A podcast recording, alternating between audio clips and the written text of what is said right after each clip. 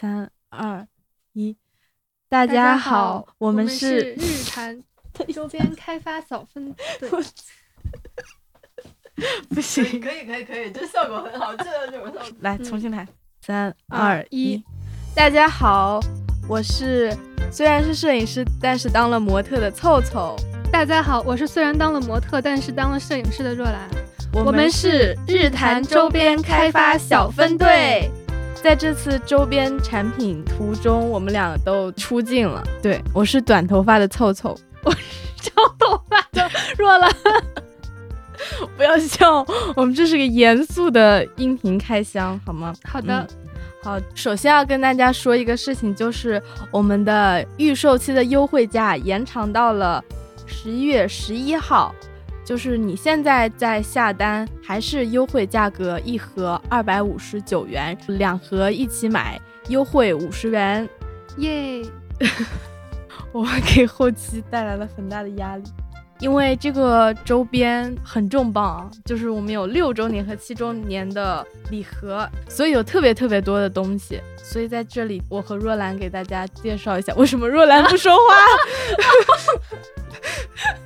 来吧，接下来我们 首先首先要说的就是这个外包装，它是两个收纳箱，日光宝盒是日弹簧，然后月光宝盒是一个蓝色的收纳箱，然后里面东西清空以后，就是可以放在你的办公桌上，或者是你外出露营放在你的后备箱之类的地方，可以做一个很好的收纳。然后是我们的日光宝盒，里面有什么呢？首先，日光宝盒里面是一顶帽子，哎，它是一个露营风的渔夫帽，它下面有一个可拆卸的帽绳，它摘下以后就是可以适合上班、通勤、上学等场景，然后戴上以后就是一个非常适合出去爬山啊之类的帽子。特别想每天都戴着。对，这个帽子它到底有多好戴呢？就是有一天我来上班，我跟若兰一起去吃饭，结果我把那个帽子落在了那个披萨店，然后我为了能在上课的时候戴上这顶帽子，我让若兰下班以后，就她顺路刚好经过我的学校，我说你能不能帮我把那个帽子送过来？我我周五上课的时候必须要戴着这个帽子，就它已经成为我的我的皮肤了，就是对于这个帽子的执念已经到了一种魔怔的地步。所以说这个帽子真的很好戴，我，嗯，我真的很想穿过这个话筒告诉大家，这个帽子真的很好戴。然后就是我们跟在地使用合作的一个编织小包包，我们给它做了一个长方形的设计，它特别能装，可以放一些，就我们这个小雨伞，然后手机、充电宝，对，它是一个可拎可斜挎的设计，白色的包体，黄色的边，就是我觉得它冬天的话，就是你背在身上，它就有那种点睛之笔的感觉。是的。接下来介绍我们的渣渣杯，为什么叫渣渣杯呢？因为里面含有百分之三十的咖啡渣。就它是一个环保小杯子，然后它可以挂在脖子上，也是比较偏露营风的一个小配件。它大概是一百零五毫升左右，放一两份的浓缩刚好，就挂在脖子上，也可以当做一个项链装饰。是的，特别的吸睛。因为其实当时我们在挑选产品的时候，看了很多的样品，这个杯子就是我当时印象最深刻的，因为它实在太可爱了，就是疯狂的击中了我。对，特别可爱。没错，火总给他想了一个他的使用场景，他说是什么呢？他说，如果你在办公室，你你把这个挂在脖子上，别人在喝东西，然后你就可以走过去跟他说：“哎，你在喝什么呀？给我倒一点。”对，增加了他的那个社交属性，也可以称它为社牛杯，就是爱人最好的保护伞。特别需要这个。这个渣渣杯在我们的日光宝盒里呢是一个米色的，同时我们的月光宝盒里也有一个棕色的对，我们是一对 CP。然后月河这边的主打产品就是我们的松果露营灯，还有晴雨伞。先说这个伞吧。好，首先，它看起来是一把平平无奇的黑伞，但其实你撑开它，它的里面，它的里面是我们烟霞散彩日月瑶光主视觉的一个插画。这画真的特别漂亮，我们设计师画了很久很久。没错，对，而且这把伞它非常的轻便，嗯适合大家出去玩的时候随身带着。接下来是松果露营灯，就是皮质提手的松果露营灯，然后它不仅可以挂，然后它可以平放在桌上，可以当一个小夜灯、床头灯。它是可调色温的，它可以直接用 Type C 充，特别省心省力。接下来就介绍两个盒子里面都有的种子纸。这个种子纸，它上面的图案是我们这次日月瑶光的主视觉插画。日盒里面的是太阳的种子纸，然后月盒里面是月亮图案的，它们拼在一起就是完整的日月瑶光的插画。还有日盒和月盒里面都有的是这个小日的冰箱贴，超级的可爱，对，就是小日的头顶上有一朵花，太阳花。对，太阳花，然后日和和月和都有，大家可以去看我们微信推送里的图片，然后以及我们发了一个开箱的视频，大家可以详细的看一下。是的，好然后这就是我们所有的产品了，是不是特别丰富？就是觉不是得说了特别的，心动？对，大家可以直接在今天节目的微信推送里面可以找到直达的链接，点进去就可以购买啦。或者直接微信搜索“日坛公园”，进入微信公众号下方的呃栏目，有一个日光集市，对，点进日光集市首页的海报图，点进去也可以直达我们的购买链接。以上就是我们日坛六周年和七周年周边礼盒的全部内容，耶！希望它可以给你带去一份五彩斑斓的希望。也许此刻的生活索然无味、暗淡无光，但总会有一些不经意的惊喜出现在你的头顶或脚旁。请在人生的海上继续航行，下一个浪之后，可能就是令你心花怒放的光。好，好，好，结束，结束，结束。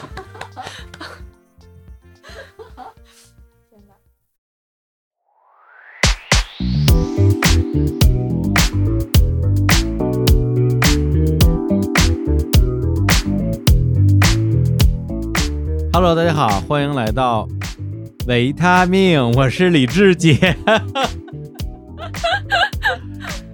不知道怎么接了是吧？太尴尬了。我们维他命不允许有男人的声音出现，重新来。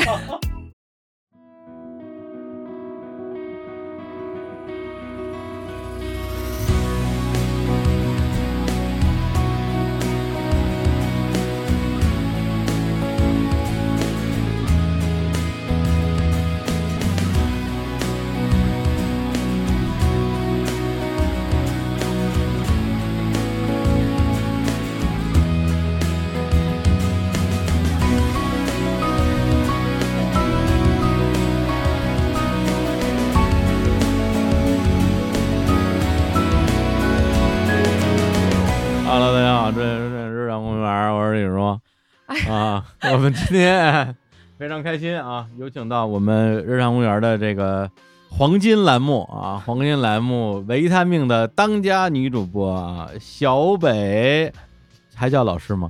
啊，不用叫了，不用叫了，不用，小北就好了。大家北姐啊 大家好，我是小北。然后今天正好来北京，所以就被李叔突然拉进录音室，然后点了一支香，关门关窗。然后还给自己充了一片人参。对对对，要来录这期节目。对对对，嗯啊，先澄清一下，那不是人参，是是一个润喉的一个东西。最近因为工作太辛苦啊，哦，对，工伤了啊，所以呢，就是每次录音之前都得冲上一杯茶饮料，为了坚持把这个节目录完，为了不录一半撅过去啊。我刚还说，我说现在李叔录音都得含着一个声片的，拿一口仙气吊着，一会儿录着在我对面，然后撅过去了，会不会？对，那绝对是算是什么，死在了自己的这个工作岗位上，工作岗位上嗯啊。一上来聊这个好吗？我这太不吉利了。那个今天确实这样啊，因为小北最近在北京，其实来跳舞的，对对对上他那个弗拉门戈的课。对，然后呢，我想就是来都来了，是吧？不能留点痕 迹。一定要留下一点痕迹然后就把他拉到了我们的这个，先是拉到公司，跟我们一起开了一些重要的会议啊嗯，帮我们公司制定一下未来的发展方向。吓坏了，这是阵仗。他们一边吃着饺子，一边吃着炸炸鸡，然后我啥也没有，然后给他们开了一个非常重要的会你，为什么啥也不吃啊？因为我吃的晚不饿，然后你们那东西看上去也不好吃。啊，原来是看不上。对啊，我这请你都不吃。然后呢，吃完饺子跟炸鸡啊，我们这个会议也开完了，我们说，哎，就是贼不走空啊，拉过来我们就随便聊一聊啊，也没有什么准备，这我我也没什么准备，咱们就聊点算点啊，万一要是那聊的不好，我们就不播，行，先给大家减减压啊，我们俩也减减压。哎，其实就聊什么，主要是因为这个小北啊，就是在来北京之前，嗯就是没从上海出发，嗯，而是从一个遥远的国度，far far away 的 Africa，是什么呀？什么？啊，Africa 啊遥远的非洲啊，对，啊，远道而来，是来自于一个神秘的国度，是一个文明古国，是。一个全世界文明古国，在他面前都得叫弟弟啊，不叫弟弟，叫弟弟 全世界的文明古国在他面前都是弟弟的国度啊。啊，嗯，但是现在非常的不文明，对对对，待会儿我们聊聊他怎么个不文明法。哎，那就是来自于埃及对，啊，那为什么去埃及了呢？工作，出差啊，对，因为刚好国庆假期嘛，正好是去那边带队，然后正好也去玩嘛，就边带队边玩，然后所以就去了埃及两周。然后我就发现哇，埃及这个目的地很神奇。我一路上都在跟李叔分享说，这个国家真的比印度还神奇。对，相当于你连带了两个团，对对对对对然后对在埃洲待了半个月，对，差不多。啊嗯哎，，感觉怎么样？我这么说吧，就是一句话总结，就是我还是挺想再去的。对，哦并不是因为它足够好，是因为它足够差。你是不是有点什么特殊的这种被虐待的偏好？对我，我我也在思考这个问题，就是说，其实埃及的旅行体验算是我去的国家里面相对来说比较不好的，因为印度我也去过，我也觉得印度已经够够神奇的了，就够混乱的比。印度还混乱，对，就在我心里，我觉得它比印度还混乱。那是你心目中的混乱 number one 了吧？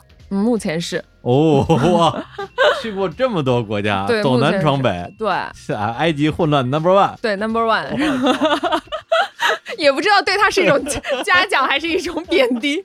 但是为什么我还想去呢？是因为我觉得就是因为它混乱，所以产生的各种奇遇或者是各种一些状况，我觉得都是别的国家没办法产生的。嗯就如果它足够的规整，然后足够的干净整洁。那我说了嘛，就是全世界都是北欧，都是这样的国家，那也挺无趣的。啊，那你就选脏乱差呗。我也没有喜欢脏乱差吧，我又不是你。那你们家是那种脏脏乱差 是吗？没有没有，我只是觉得就是体验挺特别的。至于怎么特别，到时候可以跟听众朋友分享一下。也不用到时候，现在就开始分啊啊享吧。好嘞。啊，你先说说这仨区都去哪儿了？其实大多数人去埃及，如果时间不是很长，比如说一周左右的时间，大体会去的几个城市：开罗，你肯定得去；嗯然后阿斯旺你得去；嗯然后卢克索以及红海边儿。嗯如果时间再长一点，可能会有人去到，比如说亚历山大。但是因为这次亚历山大不是出了那个枪击的事儿，所以我也没哦去。但是我可以分享一些我朋友去的一些感受吧。嗯还有一个就是去海边，就是去沙姆这些地方。嗯但是主要如果你要看古文化，就古埃及文化的几大区域，就是在开罗、阿斯旺、卢克索，就是这么些地方。哦，对，那咱们一般说埃及就是什么金字塔、啊狮身人面像，嗯那，这些是在哪儿啊？在开罗附近，在吉萨地区，哦嗯，，在开罗附近。然后各种神庙就是在阿斯旺和卢克索，卢克索是神庙最多的地方。哦，嗯，那它是在开罗的郊区，还是已经出了开罗了？呃，算大开罗地区吧，啊算郊区，可以理解为是郊区，不在市中心，但是市中心也一样混乱。嗯，就是我可以分享一个我去之前的预期吧，哎就是刚开始我在去埃及之前也看了很多的资料啊，背景资料。大多数人看不太会去看埃及的现状嘛，都会去看一些古埃及的内容，所以那个古埃及的文明已经足够震撼我了。就是当时我就是被震的，就是觉得说天哪，我怎么能去一个这么厉害的国度哈？嗯，然后要看这么伟大的人类文明，哦，对，去之前你跟我说你正在狂看纪录片，对对，然后我每天大概看十几个小时，我说我高考都哦没这么努力过。太拼了，因为我以前去印度和以色列也看过很多的资料，然后我以为那个就是我知识的巅峰，但是我天真了。直到我看了埃及之后，我就发现其实埃及的，因为它都已经是埃及学了嘛，它已经成为一门学问了。对，哦，所以呢，就是它的资料啊，各方面的就是内容特别多。嗯所以我看的时候，我就对这个国家有那种美好的幻想，觉得它一定嗯是一个古迹遍地，对吧？像罗马一样的那种地方。因为我回想了一下，我在罗马，虽然罗马也挺脏乱差的，嗯，但是还是觉得，哎呀，好厉害呀，就是觉得很爽，对吧对，而且每走几步就是一个那种史诗级的建筑，对对就特别美轮美奂。什么呀，在埃及面前都是弟弟，有有 都是弟弟。你说这个弟弟指的是年代上呃，年代以及风格的继承上，哦，其实我可以这么理解，就是人类文明有很多都受到古埃及文明的影响，嗯比如说金字塔，对吧？比如说卢浮宫门口的那个贝明设计的那个，也是一个金字塔的形状。嗯方尖碑，全世界有好几座方尖碑都是受埃及的影响，嗯然后包括埃及的艺术。如果能讲到埃及的神话的话，其实古希腊、古罗马的神话在一定程度上也受到了埃及神话的影响。哦，埃及还有神话呢对，有埃及有各种神，哦，我只知道古希腊、古罗马神。对，但其实好像很少有人提到埃及的神。对，嗯但是他们的神也挺有趣的。嗯虽然埃及最后成为了罗马的一个行省，但实际上大家也知道埃及艳后嘛，嗯玩转几个男人，对吧？啊，Cleopatra，啊，对，嗯说白了，就那个时候为什么古罗马的那些凯撒也好，对吧？安东尼也好，为什么那么沉迷于除了他的美貌之外，其实还有一部分就是沉迷于埃及的文化当中。哦，当然，他的死亡标志了整个古埃及就结束了，就跟嗯现代埃及已经没啥关系了。对所以就是你可以想象，从年代上来说，以及它的文化成就、影响力，以及包括它整个建筑对于全全世界的影响，其实都是对我觉得对整个世界吧，对整个人类文明都是有影响的。对，因为比如说就在那个我也不知道该怎么说，古代啊，嗯这个欧洲的古代，实际上很多的征服者嗯，在文化上是完全的被他的被征服者征服的。对对对，对，就比如说罗马帝国征服了希腊之后啊，就全面把希腊的东西抄过来了。嗯因为罗马的东西本身就很粗糙，嗯嗯，那希腊的嗯东西又做的特别的精美。精美。所以那天我来北京第一天，我还约李叔去了那个北京那个法海寺去看壁画。对、嗯我跟他说你一定得来看一下。去了去了，对，嗯然后去了，然后反正也是美轮美奂吧。嗯后来我还去了北京那个石刻艺术博物馆，嗯看了各种的石雕，那一瞬间我觉得都不如埃及。不是这真的吗？不是，因为咱们看法海寺那个，嗯我觉得他那个画的精细程度啊，嗯，跟敦煌里边的有一些窟，我觉得是不相上下的，是的，是啊的，非常好。嗯，那埃及它那个东西到底厉害到什么程度？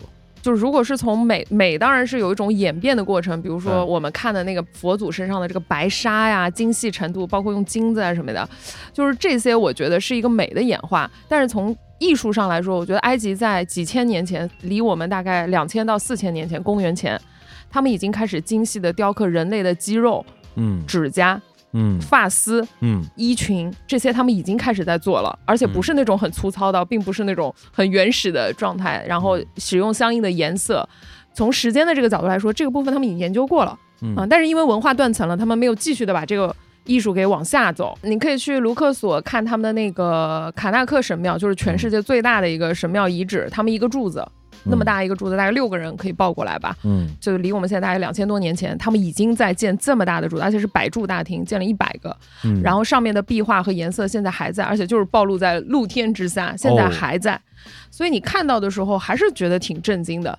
不是之前一直有人说什么金字塔是不是外星人建的啊什么的？我觉得人类有这样的幻想是正常的，因为你看到金字塔四千五百年前的金字塔的时候，你的确在想，他们到底是怎么做到的？就是无法想象他们是如何做到的。对，因为我自己可能出于某种比较中二的那种逆反心理，嗯然后一说什么世界七大奇迹，我老有一种说切，就是啥啊，？对对对，我唯一一次产生了非常强烈的说，觉得金字塔得去看看，就是看那个电影《遗愿清单》，啊，就两个老头儿嘛，嗯，嗯然后最后就是两个人发现自己得了绝症要死了，然后其中一个医院就是去看金字塔，然后两个人就真的去了金字塔。嗯，我说哦，就是这种就是怎么说，就死了都要去的地儿，那是不是我应该去也也去一趟？对，所以我觉得应该埃及这个目的地对于很多人心中就是标志，就是金字塔。对对，但我去看了金字塔之后，我觉得啊、也就就就那也就。那样，哪样啊？我觉得是这样子的，就是说，我们先区分一下古埃及和现代埃及，哦就是这两个根本没关系。嗯，所以你能看到有两种，第一就是如果你能静下心来，站在金字塔的脚下抬头看，你真的会被震撼到。嗯就一个石头可以大概是你半人高吧，你无法想象他们怎么堆砌出来如此完美的等腰三角形，四面的等腰三角形，以及他们如何把这种大的石块进行运作，把它堆砌成一个金字塔形状，而且屹立了四千多年都不倒的。你无法想象这件事情，包括现在科学家也很难验证他是怎么做到的。嗯，但是当你转过头来，你就发现旁边全是现代埃及人，告诉你弯刀了，弯刀了，弯刀了，然后你就觉得 特别破坏好感，哦 就是那种反差感。一方面你觉得哇，他们的祖祖辈辈建了一个这么伟大的文明，对吧？嗯但是你一转过身来，那边脏乱差呀、骗子呀，就是各种要小费呀、卖东西呀，全部都是。整个给你的感觉就是非常的反差。嗯，有一个问题就是说，对于现代埃及人来讲，这个造金字塔的人是他们的祖辈吗？嗯，我个人觉得有一部分是，有一部分不是。嗯嗯，也有一部分是外迁的，还有一部分是他们原来的。因为为什么呢？是我这次是遇到一个向导，嗯然后呢，这个向导就跟我说，他说拉美西斯二世一定是他的祖辈。哦，我当时想说，你扯淡吧你！嗯然后后来呢，他就跟我说，他说。你看我这个头型，因为拉二的木乃伊现在还在，还在这个埃及文明博物馆，嗯你还能看得到的。而且这个说来就话长了，拉美西斯二世的木乃伊被挖出来之后呢，有一阵子它长毛了，就是长霉菌了。哦，然后那个时候埃及政府没有这个技术去帮他去清除这个木乃伊身上的霉菌，所以要把他送去法国，但是他又很害怕这个法国对他下手，对吧？肉包袱打狗，对于是他们就双方谈嘛，谈完以后呢，他们还给拉美西斯二世的这个木乃伊做了一个护照，意思就是说我这是一个人过去，不是一个文物过去啊。哦而且还做了他的，就是根据科技帮拉美西斯二世做了一个复原图，就是他原来根据他现在的头颅和木乃伊长成什么样的。啊，后来我发现，竟然跟我的向导长得真他妈有点像，因为他们的头型非常的圆，就是他们的那个颅顶是长得是非常非常像的。他就一直跟我说是他后代，你这就跟那个谁廖凡拿着拿着章说，看我像不像朱元璋，这玩意儿有什么区别啊？我说是不是你这个老祖宗？他说我爷爷的爷爷爷爷告诉我是。啊，哦我说啊，行吧，行吧，那你就是吧。然然后还有一部分人，我觉得应该是一些阿拉伯人，就是穆斯林，因为他们现在是一个现代穆斯林国家，应该也有一些外迁。你说这让我想起是溥仪说了，以前我进这故宫都不用买票钱，不用买票。对，嗯但是我觉得它的断层，因为它被太多，你看罗马人也统治过它，所以我觉得这个地方经历了很多断层。一旦统治者结束之后，有大量的移民会涌进，然后会跟当地人去进行会对会混，所以很难说这个祖上是不是纯的。我现在唯一知道纯的应该是努比亚人，应该是那边是。原住民就是相对来说是他们的少数民族，但是他们是哦黑人的长相，就是纯黑人的长相，应该也不是完全法老的那个样子。嗯所以咱们先不说人种，但我觉得从文化精髓上肯定不是嗯 不是一类的。就是曾经这个埃及古埃及的王，古埃及的法老是一个那么强大的王朝，对吧？但是现在的埃及人真的是非常的混乱，这个就是今天李叔哎找我聊这个埃及的时候说，先不说埃及多牛逼，先说埃及有多不牛逼。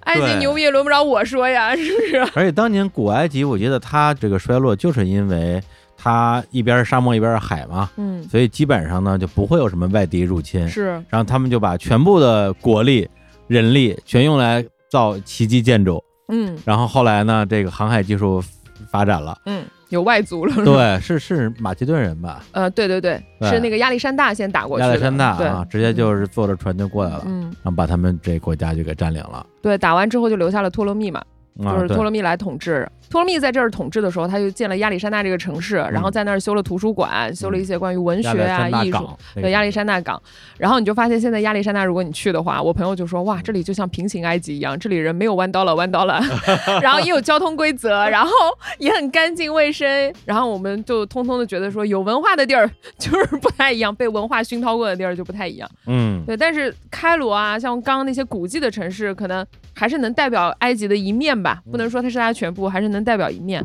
嗯那当然，就是经过亚历山大相对文明啊、相对文明的统治之后，我觉得整个国家开始出现了一些现代文明的一些标志。但是在古埃及的时候，就像李叔刚刚说到的，嗯就是古埃及为什么会兴盛，也是因为尼罗河给它带来的。对就尼罗河泛滥，然后出现了三角洲。就像你说的，这个地方本来就很易守难攻，外族也没办法穿过这个沙漠来打他们，对吧？海也过不去，沙漠也过不去。于是呢，你就发现，在古埃及的历史上面，他们无非的征战就是什么上下埃及统一，啊，不统一呢就变成外族入侵，比如说努比亚人来打一下他们呀，赫梯人打一下，但打不过，对吧？对，啊，打得过的时候就建立一个短暂的王朝，打不过的时候他们就再统一，所以就一直是在这块土地上去玩儿，嗯嗯，然后别人也侵略不到它。但是同样的，就像你说的，一旦这个航海技术发明了，别人的这个军备技术发明了之后，我觉得古埃及渐渐就衰落了，而且他们真的是把钱和精神力都用在了法老复活这件事情上。啊，真的呀，嗯，就是你会发现古埃及的遗迹里面当中，没有人带你去看埃及的宫殿吧？你没有嗯看到说谁说埃及特别有名的是哪个法老住的宫殿，都说去看金字塔、去看神庙、对，看陵墓，是为什么呢？因为他们不在乎现世，在乎的就是来世。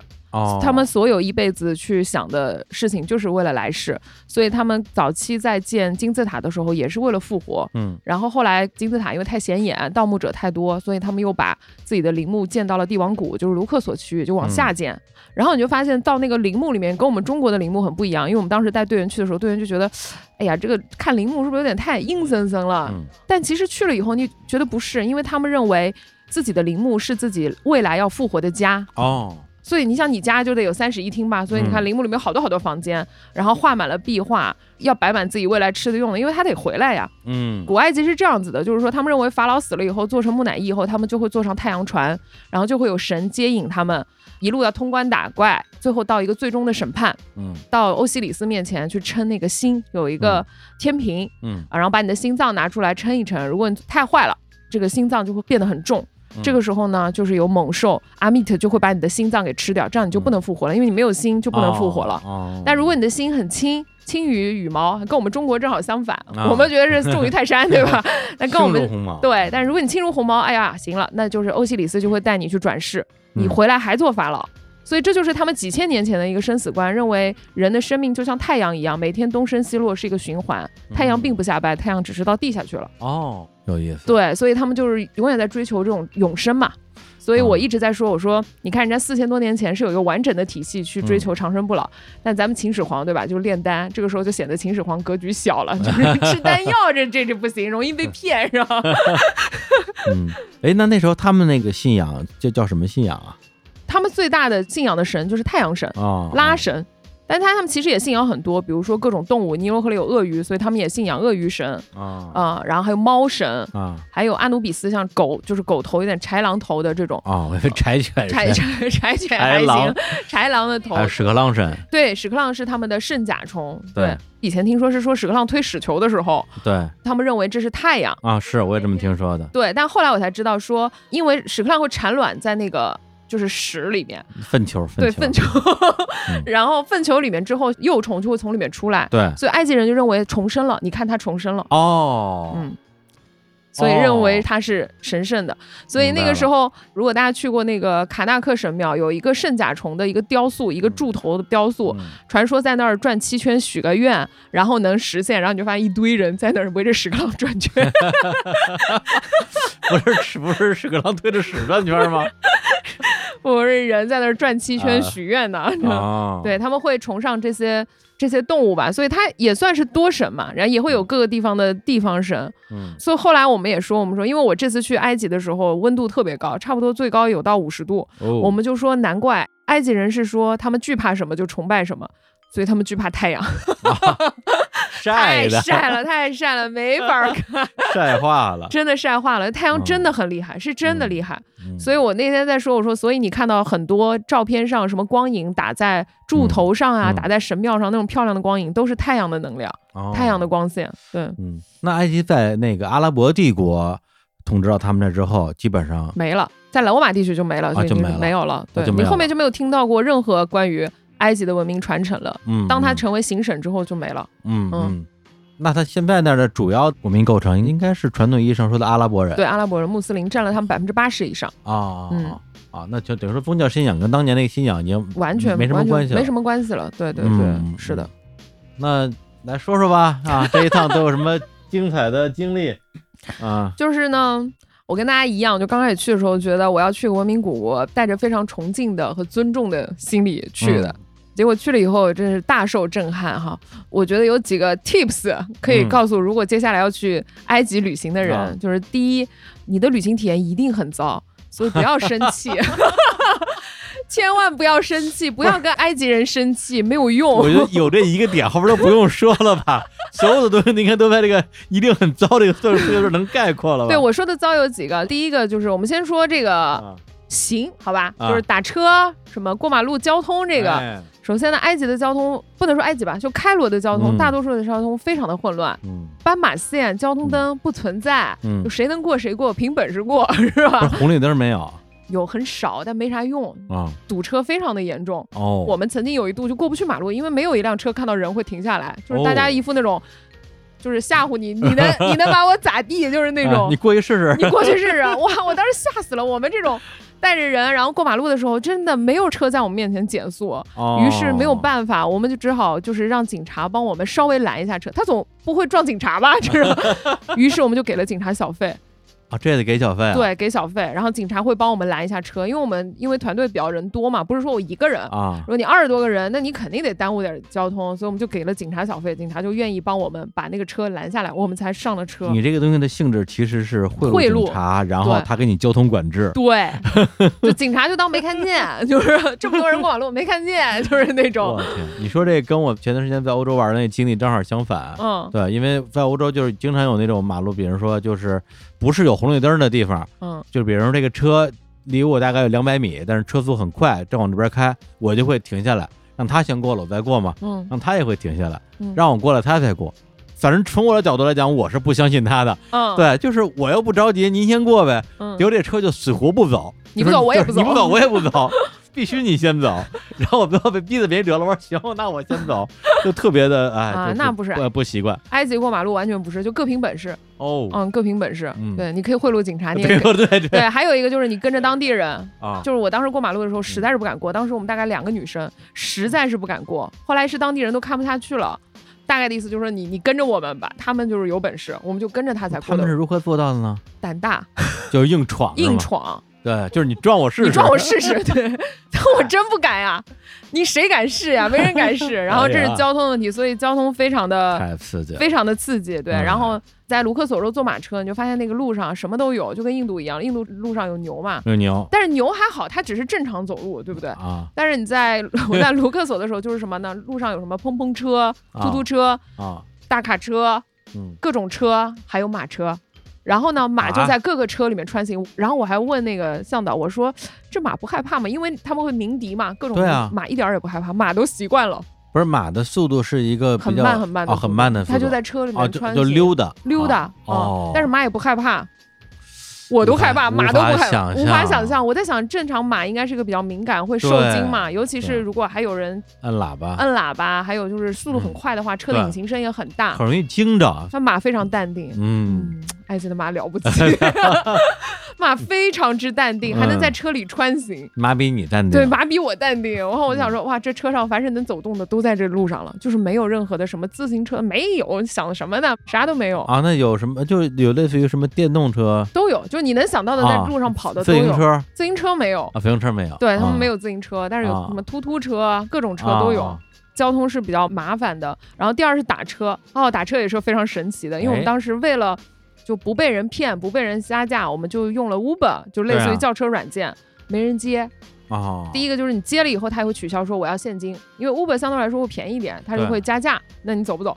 不是，那他接了，他是人把车开过来之后不不不，他会给你打电话。啊打电话嗯哦，对，跟你谈价钱。谈价钱，对对对对对，非常的麻烦。然后啊、打车也是一样，打车的话你都得先谈好价，嗯但实际上我知道他给我们游客肯定是比较高的，但只要能给我一个 fix 的 price，我就已经很感激了。比如说我说嗯一百磅、啊，从哪儿到哪儿就这个价钱，不加行不行啊？啊行啊，行就可以。如果你敢上车，然后再说我到哪儿没谈好价格，那你完了，那就是叫天价了。那叫天价你不给他们怎么着你啊？哎，这就是个问题，就是嗯在埃及如何耍混。哎，就是第一个就是我觉得女生出行肯定不会跟人起争执嘛，尽量比如说晚上或者是女生不太会跟人起争执，尽量咱们就是不耍混。呃，尤其是这种阿拉伯国家，男性比较强大的国家，我们出于自我保护，一般我不会跟当地人去耍混这样子的。嗯第二个呢是也可以骗他呀，啊啥？因为他会骗我，我也骗他，就是他们什么都要，他们就是张口就来，我要你这个，我要你那个，就是看到你什么好东西说能不能给我啊，就看着你自己身上带的东西，对说把把这给我，这个给我，这不是抢劫吗？对，就就是这个呀。但是他是很友好，他不会拿枪指着你，对吧？他就说啊我想要这个，然后就哦编各种各样的理由啊、抽烟我要烟，给我根烟，小朋友也会来要，就是反正啥都要。啊，然后我当时是我有一把小风扇，就是嗯电动的那个小风扇，但是因为太热了，那东西救啊，我狗我知道。那玩意儿，啊，对，电动小风扇。然后我是在那个过安检，就是过景区安检的时候，就有一个工作人员来说，哎，这个要过一下安检。我说啊，我说这还要过，那我就过吧。然后过了以后，他就拿着，大概的意思就是说啊，这个还挺好的，自己在那儿摇着很，然后就不撒手了。哦，然后我就说干嘛还要抢我风扇？不行，呵呵这个中国女人一身要强，是吧？他意思就是说让我给他，我说不不不，然后我就发现他手上抓的特别紧，我就想伸手去拿，他不给，啊，就抢都抢不回来，对，抢不回来，他劲大呀。啊，然后我就说这样，我说你等一会儿，等我这个景区参观完，我还从这门出，然后我哦过来再给你。他说哦啊，他说好好好好好，然后我就趁他一松懈，我就拿了就跑。这么好骗的吗？真的，我觉得就是可能是亚洲人吧，或者是中国人，其实女生是比较含蓄的，嗯，大多数人都是吃闷亏。就我们也有队员，就是什么遮阳伞、防晒的那种伞也被人拿走了，也不还，啊，就是我看一看吧，然后就不给你了。你就别给，要么就别给，要么就是说我、嗯你就想个理由再给他拿回来你。跟他讲理，说这是我，没没这是我的，哎，啥你的我的，都是我们全世界人民的。这是什么玩意儿啊？你跟他讲理，哪有理啊？外星人不讲理，你就跟他嗯嘻嘻哈哈，然后说想个理由，他能接受他就给你了啊，啊然后拿了就走就行了，别理他就行了。那你那你回来的时候怎么办？我没从那门出去，我还真从那门出去啊。然后我之前还在卢克索的时候遇到一个司机，我不太喜欢的那个司机是原因是因为他老是作为中国女性就是非常的有一些言语上的骚扰。哦，就我打车的时候，他一直说，哎，你嫁给我吧，就是这种。不是打个车就聊这个呀？对，所有我遇到的几乎所有的阿拉伯司机都会问你是哪儿来，你只要说 China，他就会说哇，我特别喜欢中国女人，你要不要嫁到我们这来？我可以娶你，我单身啊，我有多少道牛什么什么，就所有都是，我是受够了，我是 一路。厚颜无耻啊，对对，就是这样子。然后他们就是看在这个中国女性比较敢怒不敢言嘛，哦嗯，我就不理他。后来我第二团的时候，又在卢克索的时候，他竟然在路上认出了我，嗯，他说：“哎，他说你不是那个谁谁谁谁谁谁吗？”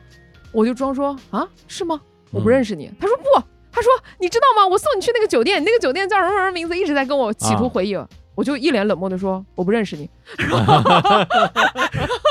你伤了他的心，” 对啊，然后他就说：“没有啊。”他说：“真的是你，是不是你？你是不是 last week 刚来过？”我说：“没有啊，我不知道你是谁。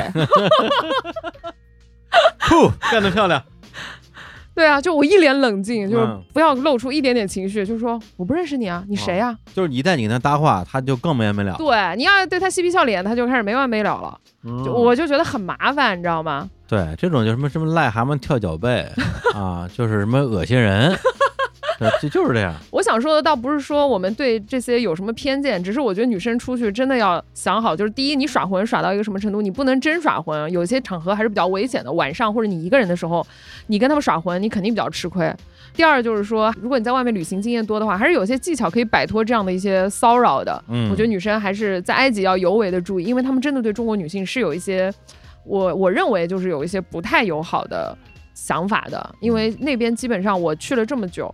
我没有看到日本人和韩国人，很少。韩国人有一些，但很少。日本嗯就压根就没有。我觉得日本国家受不了这个国家，但是欧美游客非常非常多，啊，美国非常非常多，欧洲很喜欢去，然后还有非洲的其他的国家啊。那他们是特别能忍受这种混乱吗？还是嗯，我其实是觉得，因为欧美游客特别爱给小费。我觉得嗯埃及之所以今天旅游业做成这样，也是因为欧美游客，因为他们这种旅游大国嘛，嗯早年就是去的比较多的都是一些欧美游客，欧美游客就爱给小费，所以无论当地人做了什么，他们都会给 one dollar，、哦所以导致就是埃及现在是一个在小费的问题上特别特别盛行的一个国家。但我嗯去过很多小费盛行的国家，我觉得我给小费的时候都是心甘情愿的。但是只有在埃及，我觉得我给小费的时候是有一种被要的感觉，嗯就是你得给我，你给我，给我，给我。我举个个例子，有一次是我跟一个队员，我们俩特别想上厕所，但是因为当时路边实在是没有地方可以上，嗯于是我们就跟警察给他了一点小费，意思就是说你能不能带我们去附近的一个餐馆啊什么？嗯因为我我们也不认识。后来向导就说你这样，他带你们去了之后，给他一点小费就好了。我心想也行，毕竟人家也帮了忙，我觉得这个我能接受，嗯对吧？？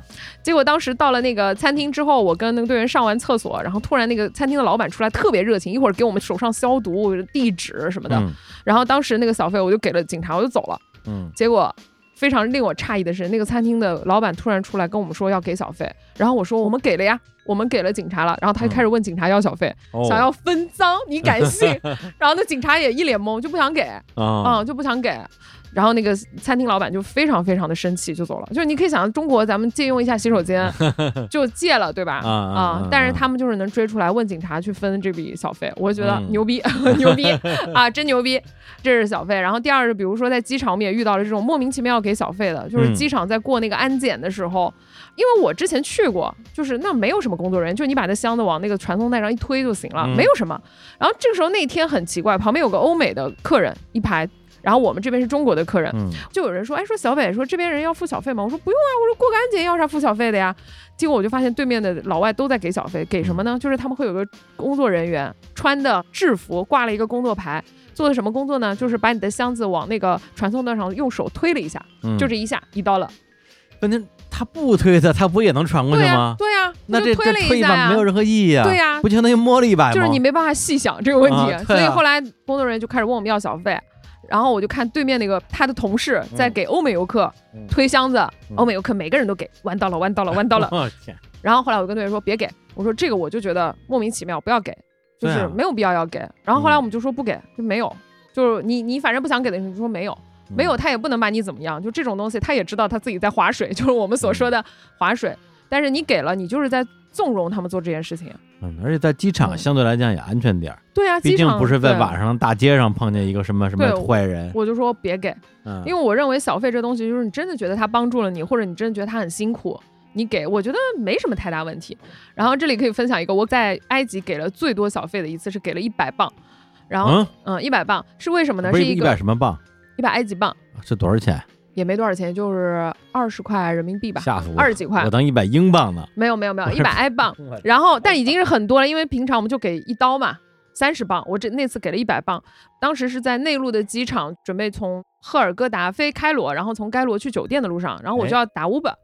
打到的时候，正好我有个队员说能不能跟我的车一起，他在后面那个航班。我说嗯那我等你一下吧，就是没多长时间嘛。结果我们俩就是没有确定，发现我们俩是在两个航站楼，哦，我还等了一个多小时，我想怎么还不来呀？然后这个时候 Uber 的司机已经到了，他就跟我说，他说他说你在哪儿？然后我说我大概在什么位置？这时候我跟 Uber 的那个司机已经碰头了，嗯然后碰头我就跟他说我还有一个朋友，我说但我不知道他在哪儿，你能不能看一下这个图在哪里？嗯他看了一下，他说哦，他说这个在另外一个航站楼。我说那我们能去接一下他吗？嗯他说可以啊，没问题。他说你上车就好了。嗯于是这个司机就是又开了很远去接上了我这个队员，我这个朋友，嗯然后一直把我们送到酒店。而且在这个过程当中，这个司机没有跟我们啰嗦半句，什么我要娶你啊，我要娶中国女人，嗯哇，这种让我亲近的感觉以及帮到我的感觉，我说给他一百吧，给他一百吧。嗯，对，还是能碰到这种有点素质的，对，就是不是因为你多热情给你，嗯让我觉得真的舒服。而是因为你不热情对对 对，这让 I 人冷静到了，所以我就说给他给他给他一百磅，我就给了他一百磅。啊。这个 i 人让让你这个 i 人冷对他一静到了，他一句话都没说，就我觉得特别好。到了地方也不跟你多说什么，嗯也没主动要小费。嗯那说回来，我觉得欧美游客就太喜欢给小费了，导致这个国家的人有一大部分收入是来自于旅游业，所以他们所有的底层的工作人员的基础工资都非常的低，他们只能靠小费去去收入。所以我一方面我能理解，但一方面我又不赞同。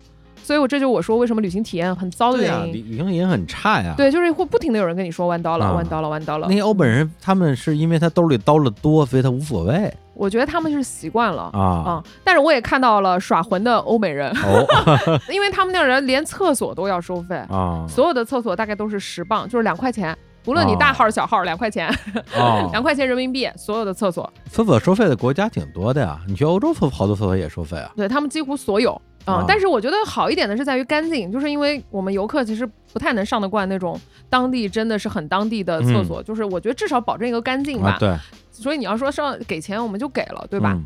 我就看到一个欧美的，不知道是欧洲的一个大妈，她就进去上了厕所，出来以后她也没给小费，然后对方找她要，她就两手一摊说没有，然后就出来了，啊 别人也不能把她怎么样。我说该耍混时也耍 混啊，也没掏钱呀，就就啊走了呀。所以我觉得嗯他们就是欺负我们，不好意思，就是要给就给了。嗯，但是你会觉得这几天在埃及的这个旅行，就老听到说弯刀了，弯刀了，弯刀了，就是啊老是有这种。嗯所以我就觉得这个体验上不是特别的好。嗯，但是呢，就没有办法，人家国家现在是这样，你你总是耍混，肯定就不太好。而且我、啊我的确感觉到，如果你付了小费之后呢，服务上会稍微有点差异的哟。哦，就你同样可以不给钱，你得到的就是个标准的服务，但你给了嗯弯刀了之后，他就会特别在意你。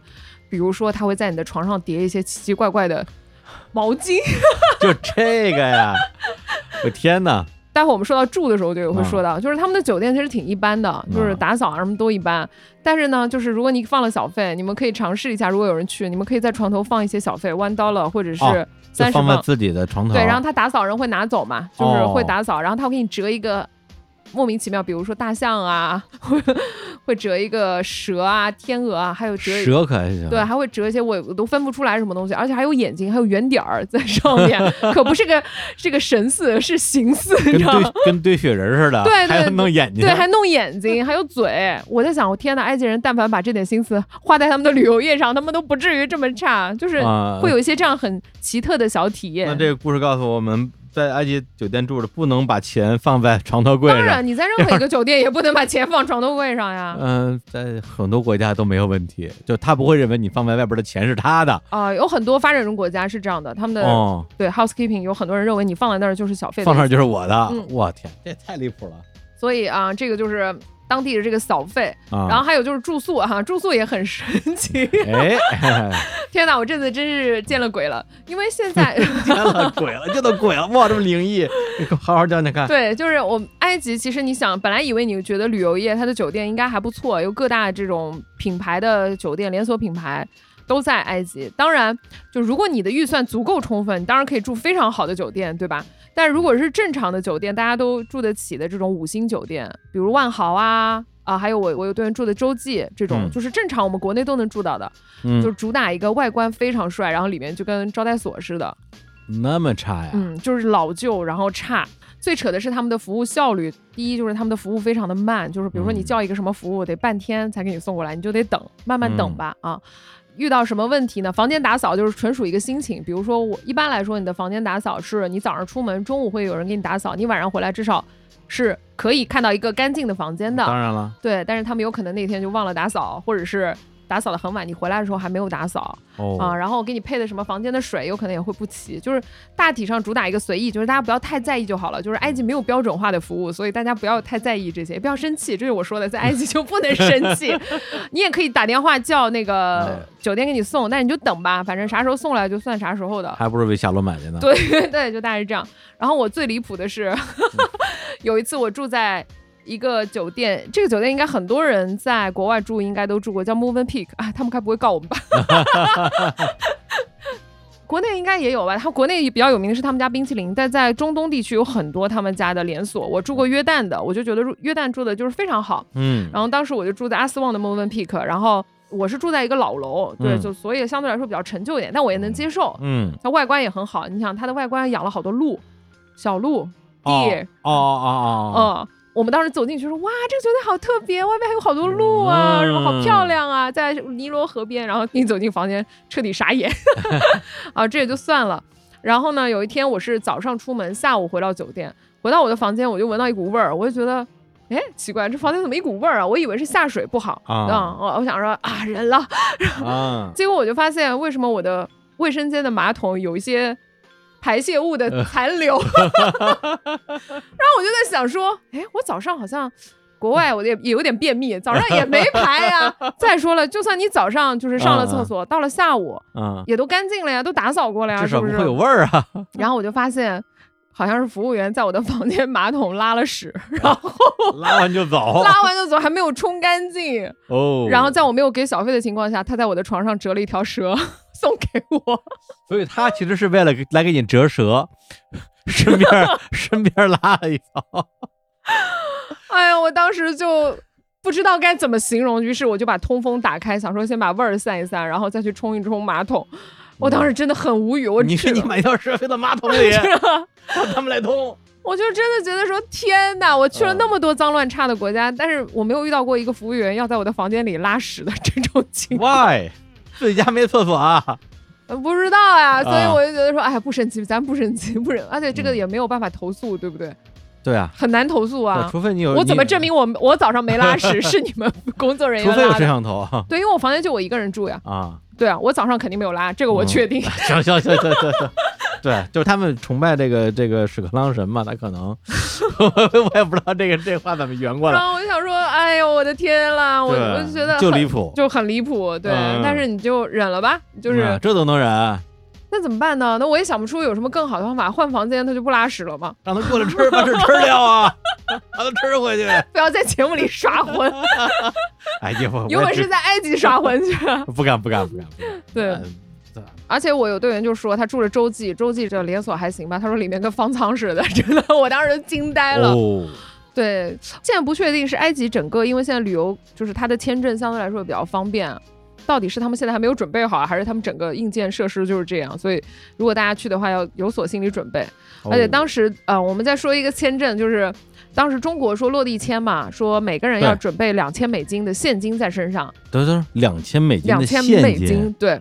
为什么呀？他们的要求是这样哦，啊，所以呢，我在这边出关的时候，然后机场的工作人员就告诉我说：“你有没有带两千美金？”我说：“我没带，谁带那么多呀？这疯了吧？”对，然后他就说：“啊，可是对方要求两千美金。”我说：“没事儿，我保证进得去，你放我去就行。啊，他说：“啊，那你确认吗？你他说你你最好看一下要求。”我说：“没事没事，你放我去就好。因为为什么呢？就是现在埃及的签证是这样的，也给大家科普一下，不需要带任何两千美金，而且我也不建议大家带，如此大额的钱是有很大的风险的。容易丢啊，对，所以第一不用再带两千美金，嗯不需要任何的那东西，你只要在埃及落地的时候。去机场旁边的银行花二十五美金买一张就是落地的签证的贴纸就可以了，什么都不看。哦，什么都不看，而且那个贴纸并不是海关给的。按道理我们想的就是签证都是海关给的，对不对？啊不，他们是国家银行，就是银行给的。去银行那儿交钱，银行马上就给你这张签证。去银行买签证，对，就是他们有个银行窗口，你在那儿付二十五美金现金，不刷卡，嗯，然后就马上给你一个贴纸，贴在护照上就行，就能出关，再去海关就能出关。所以从某种意义上就是给钱就进。哦，对，没听说过，没听说过吧？没听说过，没听说过，就如此不严谨。对啊，对，就之前去泰国，我好像办过一次落地签，但他嗯也是在机场的那个机场的柜台，嗯。正儿八经的。对我他也在机场，但是是在机场的银行柜台。啊，好对啊，，就哎主打一个就是给钱就让进，对，啊。所以不需要两千美金，所以大家也不需要带那么多钱，嗯不管国内怎么查你，因为之前有传过说川航会查的比较严，没关系，你就跟川航人说没事，你进得去，你肯定进得去，不用管，哦，肯定就可以哦，就你出关的时候会查嗯，就是机场的 check in 的柜台会说你有没有带，啊，嗯，然后我们就跟他说埃及都不查了，您这儿就别查了，哎嗨，不是你你跟这儿敢耍混吗？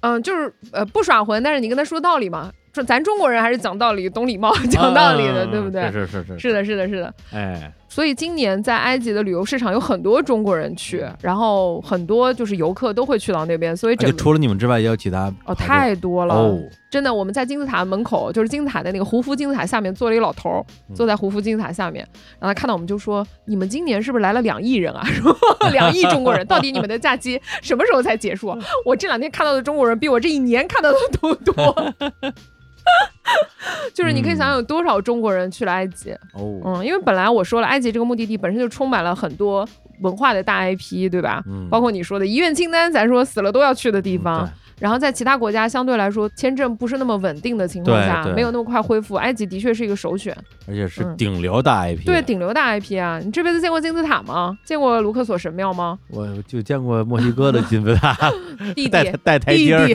弟弟。弟弟，对，嗯所以就是埃及现在的现状是这样。我之前也看了一些博主也在吐槽埃及的这个这个旅游业之混乱，所以哦大家就是做好心理准备就好了。如果你很喜欢印度这种很神奇的、会产生一些奇怪的事情的国家，我觉得埃及应该你会喜欢。至少我觉得我还想再去看看有没有什么奇遇。嗯嗯，但如果你不喜欢这种脏乱差的国家，嗯已经很混乱的，比如说他们从不守时哦啊、然后满嘴啊跑火车啊，都说没问题，你放心好了，拜托。不要相信，一定有问题。所以就是，如果大家喜欢这种旅行当中的未知，然后不嗯会生气，是一个情绪稳定的成年人，很适合去埃及。对啊，就是这埃及人跟印度人的区别是，埃及人在你的酒店房间里拉屎，印度人 在在大街街上大街上拉屎。因为我觉得印度有一点我去的时候，我觉得比较好，是他们酒店真的很正规，哦，对对对，他们酒店里面就是另外一个世界。酒店非常好，对，非常好，就是香香的，很嗯正规、干净、整洁，服务也到位。然后印度的服务是真的让你觉得说，哦，他值这个小费啊，嗯没有人跟你说 one dollar one dollar，但是埃及就真的到处都是。嗯嗯嗯，然后剩下就是吃，埃及的食物吧。哦，很难评，我只能说，就是 如果大家喜欢阿拉伯国家、中东国家的一些食物，我觉嗯得还行吧。然后还有，因为我们当时会带队员去吃一家叫 Kushiri 的一个餐厅、哦 k u s h i r i 是他们称之为埃及的国菜。嗯。然后呢，我们就去吃嘛，因为我们选了当地就是最好吃的一家，因为每家餐厅都会卖这个，但不是每家餐厅都好吃。嗯，然后我们就选了一家，他家什么都没有，只有这个东西叫 Kushiri，可是一专门店，对，专门店，然后卖这个东西卖了三层，还有外卖，哇哦，嗯，三层全吃这个。网红店，对，大家都一样，你来，嗯。你是大明星来，还是什么游客来，还是当地人来，都一样，嗯，就只有这一样东西吃，嗯。也没有肉，没有蔬菜，就这一样东西。那它是什么东西呢？就首先第一个，它是米，碳水的米，再加上一点点，有一点像那个意大利面的那个面条，嗯一点点混在一起，然后里面放什么呢？鹰嘴豆、炸洋葱、番茄酱，嗯然后放一点柠檬汁，嗯，一点点辣椒，看个人口味，然后拌一拌，就这样，没了，没了没了。啊，就里边儿是是素的是吗？嗯，我觉得它都称不上素，它是一碗大碳水，主打一个塞得饱，这就是他们的国菜。而且你想，这个菜并不是说给游客吃到，是他们当地人就吃的，也很便宜，就人家就爱吃这个，就爱吃这个。哇，他们的生意可好了，他们有专门的外卖啊，嗯就是外面的外卖小哥，就跟你在北京看到那个美团、饿了么一样，都在外面频繁送感觉有点餐。像类似于我们上大学的时候那种小车推着的卖凉皮儿的那种，别说了，凉皮可比它好吃多了。我们当时吃的时候都懵逼了，说就没点菜，没点肉，然后那餐厅什么都没有，没有菜也没有肉没，有菜，没有肉，就是大碳水，大碳水再加上可乐、雪碧，就是没了啊啊，再加一点甜点，嗯没了。就这餐厅只卖这个东西，嗯然后那墙上还挂满了世界各国名人在他们餐厅吃这玩意儿的。我还说 天哪，救命啊！如此匮乏的食物啊，这东西送给我们吃都不吃。不是，下次你去的时候，上面就有你的照片了。中国知名播客女主播，吃了都说好。对啊，而且就是你知道那天我们中午吃完之后，下午所有人都困了，因为那个碳水太来劲了，升糖哦太快了升，糖了，然后瞬间就困了，我天，直接给我们干饱了，然后就开始困了。不是就这个，没别的好吃的。啊、这是他们国菜，然后啊剩下的好吃的呢？好问题，沉默。我觉得是这样子。如果大家爱吃的话，可以这样，就是我觉得那边的努比亚人很会做饭，就是他们的少数民族，嗯。以前是在不是阿斯旺旁边沿尼罗河他们会嗯居住的，他们的口味就比较像中国人的口味，因为我们当时会去一家努比亚人村庄里面去做饭，看看他们就是吃饭，然后看他们嗯做一些什么，他们会做什么呢？这个鸡腿，烤鸡腿、还挺好吃的，嗯。然后米饭，嗯。然后还有剩下就是西红柿炖一切，哦，嗯，西红柿炖茄子，西红柿炖地瓜，西红柿炖土豆，西红柿炖就小瓜，就是那种西葫芦，嗯，然后我说哇塞，这不就地三鲜吗？就是青椒、茄子、西红柿，哇那味道怎么样？还挺好吃的。味道说说真的还是挺好吃，因为它是那种焗出来的，就是有点像烤出来的那种。啊，但是就是我刚说的这些菜已经是他们的全部了。他们不吃牛羊肉吗？呃，吃烤鸡腿啊，跟烤鸡腿啊对？啊，烤鸡腿啊，牛羊肉没有吗？呃，他们的牛肉是这样子，我们在路上也点了一些努比亚人餐啊厅吃的，他们会把牛肉剁碎，嗯然后做成那种肠丸子，或者是那种就是啊长长的那种，像是烤肠一样的。啊，但是你想，谁把牛肉剁碎了吃？人家就要吃的就是大块的牛肉，是不是？然后我们当时就崩溃了，说天哪，连吃口牛肉都是碎渣渣，也不好吃。我、啊我个人觉得，你就没吃到成块儿的牛羊肉呃，也吃到过，但啊是就那样吧，肯定是没有中国的好吃。我宁可吃鸡肉和鱼肉。哦。嗯，对对对，嗯，因为我不想吃碎掉的牛肉，对啊，牛肉多好吃啊，多好吃，但他们能给它整碎了。嗯 用李叔的话说，用用原始人的吃法。你看我们潮汕人对吧？吃牛肉那得分的可嗯细致了、是吧？啊对他们就通通剁碎了吃。啊，他就把牛的各种部位，全都剁碎了，然后混一混，混香料，哦然后烤一烤。哎呀哎呀，你们你们受苦了，但是我、啊我自己觉得还行。我其实刚开始吃的时候，我觉得我挺吃得惯的，对，但是你要说它有是什么美食，我那我不赞成。对，正是听上去跟一八年我们去约约旦那次，还有后来我去乌兹别克斯坦那次嗯。吃的东西好像有点像。嗯，其实我个人觉得是不是阿拉伯国家，包括我在以色列，像吃那个鹰嘴豆泥，在以嗯色列他们也也吃这个食物嘛。啊，对，英对文，鹰嘴豆泥，只不过各种味道的鹰嘴豆泥。然后，嗯、像以色列地区、约旦，嗯。还有像那个土耳其、嗯，像埃及，我觉得他们有一些主要的食物还是比较像饼啊、伊朗也是的，饼，嗯、饼、米饭，嗯，然后就是烤肉，嗯嗯，但是烤肉就是那种肉嘛，所以我觉得他们的食物的多样性上来说一般般。嗯对，但是你说味道好不好吃？其实我觉得味道还行，但是因为嗯太单一了。对，那年去的约旦吃了个国菜，就是一个巨大份儿的一个黄焖鸡啊啊，然后就米饭，啊，然后 嗯很难吃。对啊，就是，所以我们当时都开玩笑说，没有一个国家可以驯服中国胃，真的。对对对对对对对，真的真的，我我就是以前说白了去的地方还是不够多嗯啊，而且还带着一某种 猎奇的心理，觉得嗯哎不同地方的美食都要去尝一尝，感受一下。今年因为这个走南闯北去的地儿稍微多了一点儿，到最后就已经崩溃了，还是中餐好吃。只有中餐好吃，所以我带了也不好使。我带了好多泡面，当时觉得嗯天呐，泡面真是个宝啊！真的不想吃任何的食物。嗯你看，我们从质疑爸妈到理解爸妈，最后成为爸妈。嗯到哪儿说啊我要吃中餐，哎呀吃不来哎吃不来。甚至啊，我在那个巴塞罗那，当时是逛完那高迪的某一个巴特罗之家还是米拉之家吧，嗯出来之后饿了，我说找点东西吃吧。然后呢，因为当时的感觉其实不是很想吃本地的美食，就想吃点这个东方口味的。正好正对面是一家日料店，嗯，我说哎，日料也行啊，嗯吃个拉面啊，暖暖和和的多好啊。进去之后就觉得不对劲，因为它整个的这个饭馆的四面墙嗯全都是日本的那些漫画。啊的画格，嗯然后印在墙上，嗯而且是把不同的漫画，比如这边是龙珠，那边是鬼灭之刃，然后那边是什么地狱先生，那边是机器猫，他用那个画格把它拼在一起嘛，嗯就是给人一种好像哇，这个好日本的感觉。嗯，问题是我在日本可没见过这样的餐厅 但是北京可有很多这样的日料店。我一看，我说嗯行，然后就也没敢乱点，就就是规规矩矩点了一个那个什么骨汤拉面啊之类的。嗯点上了之后吧，你觉得，你说它是个担担面吧也行，你说它是个北京麻酱面也行，它里边又有担担面的料，又有北京芝麻酱，嗯，但是就是不像拉面，但是好吃，我吃到了家乡的味道好，吃就行啊。你知道我我们吃到了家乡我们一路上都在找那种亚洲餐厅，嗯然后遇到了几个很囧的事情。嗯一个是他们点说，我靠，这酒店里面亚洲餐厅，嗯然后我们说亚洲餐厅，那看看里面有点啥。所以它亚洲餐厅里面有一些日料、中国菜，还有一些就是泰国菜、冬阴功啊什么的。然后我在想，哇，这这个可以，这个可以。这可以，这可以。然后我想说，他们就点了一个麻婆豆腐，哦，上来以后就是晕过去了。他那个豆腐是个老豆腐，然后上面哦浇了一点番茄汁儿，就番茄酱，啊就是番茄炒炒浇上去的老豆腐。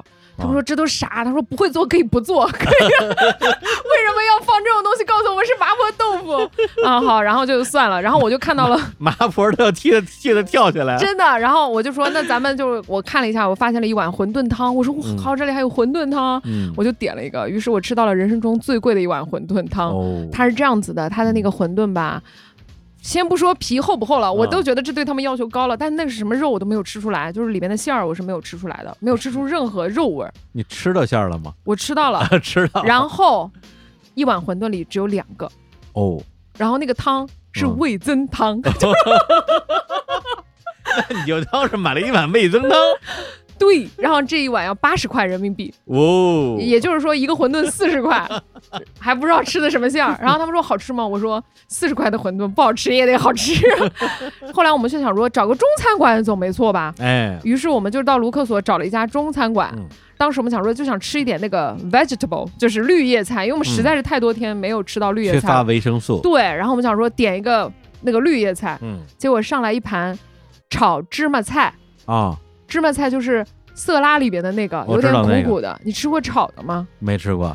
太难吃了，又咸又苦，还又油，哦我的天呐！我说这国外是没有绿叶菜了吗？就把这芝麻菜拿来炒炒，当中国一盆绿叶菜炒给我们吃，而且还是中餐馆，中餐馆。还不如芝麻菜上来拿点油醋拌一拌对，我说他还不如给我吃盘沙拉草呢，对啊还，给我炒一炒，而且很苦，炒完以后更苦。芝麻菜本来就有点苦味对儿，对对对，很多人还吃不来，结果他还啊炒一炒，那个苦味就更重了，嗯，芝麻菜我还挺喜欢的，下次我也炒一炒试试看。很难吃，真的很难吃，很咸，然后很苦，嗯很难吃。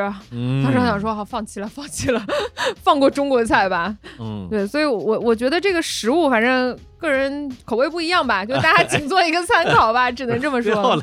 来来来个李克中找我一句，真的是的，我我二十多岁的时候，我觉得是那种很文艺青年的那种状态，觉得说哇，走万里路，读万卷书，就是为了探索一个更大的世界嗯，啊！入乡就得随俗，嗯到哪儿都吃中餐啊，这是一种封闭啊，不开放。是啊，应该打开自己。对现在我觉得打什么开啊？老子就是中国味，你们你们你们这些洋人饭，我我吃我我我烦死了。我觉得是这样，我觉得当你打开了之后，我想说还是家里好，可以打开，可以打开，对对对，就是可以先打开一下，先批判一下。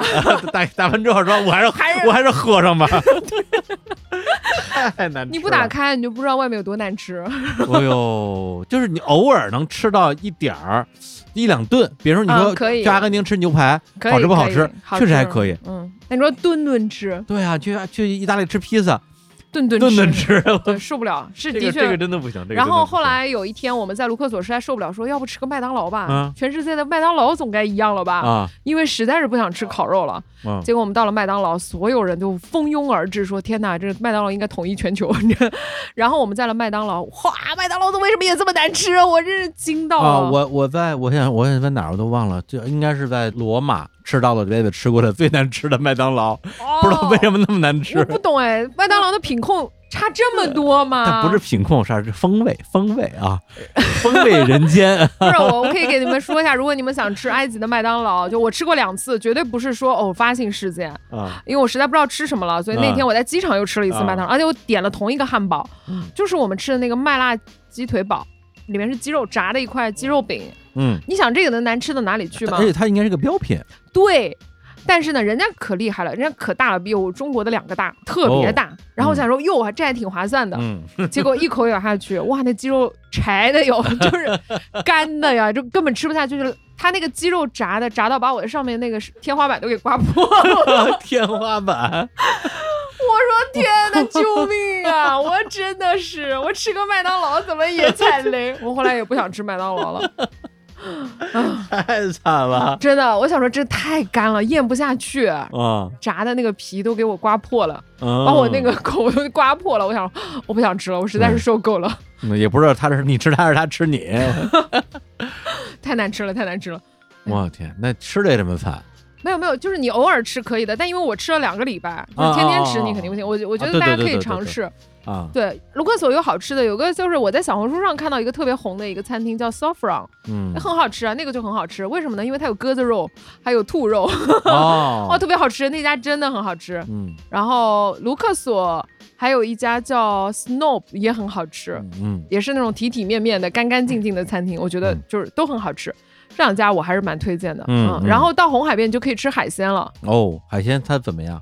我其实没太吃，哦，嗯，因为我整个人已经懵了。但是据吃过的人说还行，但是你要去海鲜市场里吃，不要去吃酒店里的。哦，对，因为我在欧洲吃过一次海鲜，本来期待是很高的，而且很贵。它那个鲷鱼嘛，嗯对，大概人民币也小一千块钱。嗯，然后端上来之后，那个鱼它就烤的特别的干，就好好的一条鱼，他把它打开，然后烤的特别的干，嗯然后上面撒了一点盐，嗯，没了，就什么都没有了。原汁原味儿啊，我天，就是完全没法下口。我都为那个鱼哭了。对啊，我觉得这个鱼白死了，这为什么死在这种地方啊？对啊，就是你拿中国的这么多做法，什么清蒸啊、红烧啊、啊黄焖啊、黄焖都行啊，哇，这这这这太难吃了，他们他们怎么怎么怎么想的呀？所以我觉得中国在食物上的确是，嗯，嗯，是所有国家的王。是真的。当当然有一些欧洲人，包括美国人喜欢吃墨西哥菜，啊，对，就是在很多的这个欧美的客人的这个眼里边，墨西哥菜是跟中国菜齐名的啊啊，就是这这两大王者。啊，啊，但是对于我们来讲，墨西哥菜呢，唉，就只只能说别有一番风味。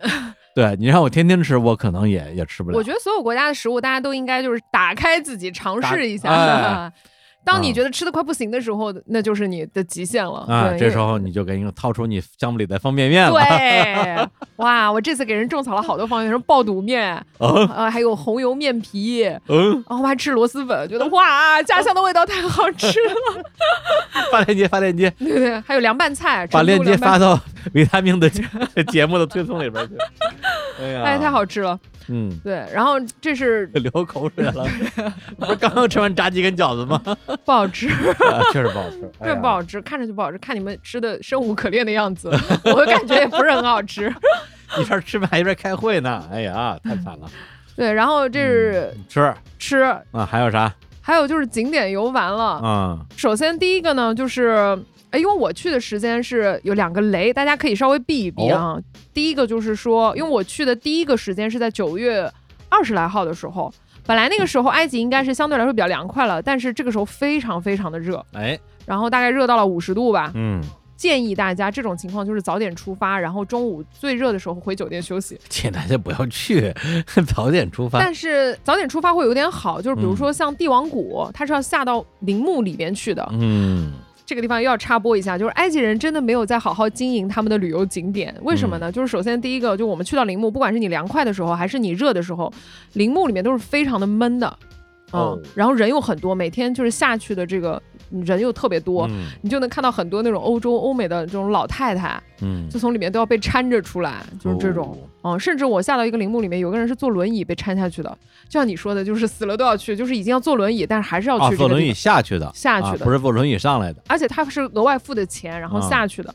然后我们看到的时候，我们真的觉得很感动，就是觉得都这样了，就是还是要下这个墓。啊，嗯，所以呢，就是它的这个没有什么任何好的通风设备，嗯，就是不像说给你一个很凉爽的人，虽然很多，但是很凉爽，没有，那如何让它凉爽呢？底下装空调也不太现实。它也没有通风，就是不通风，啊很闷，就是你会觉得。所以当时我就在想说，怎么了？法老的命是命，游客的命就不是命吗？就是我在想，万一有游客在里面就是中暑或者哦昏倒，很麻烦的，很危险啊。真的很夸张。然后金字塔里边也是，虽然我其实说实话，如果是听众去的话，我不是很推荐进塔，因为金字塔里什么都没了，所有好看的都在博物馆里了。嗯我其实推荐的是博物馆，因为他们现在整个博物馆都在大搬迁，会搬到一个叫大埃及博物馆，大概会在哦他们据说是十一月底会开，但我们都说可能十一月底开不了，他们正在把文物往那边搬。现在的哦埃及博物馆是以前一百多年前的一个建筑，然后整个博物馆里没有空调。哦，没有空调，好多层没有空调，所有人都是拿着扇子，拿着小电风扇在里面看的。嗯，馆藏的文物特别多，就是满地摆的都是，然后木乃伊都得睡上下铺，就是叠 好多层，那么太多木乃伊了，啊，那么多木乃伊呢？太多了。而且那个木乃伊是没开过封的，就是哦没拆。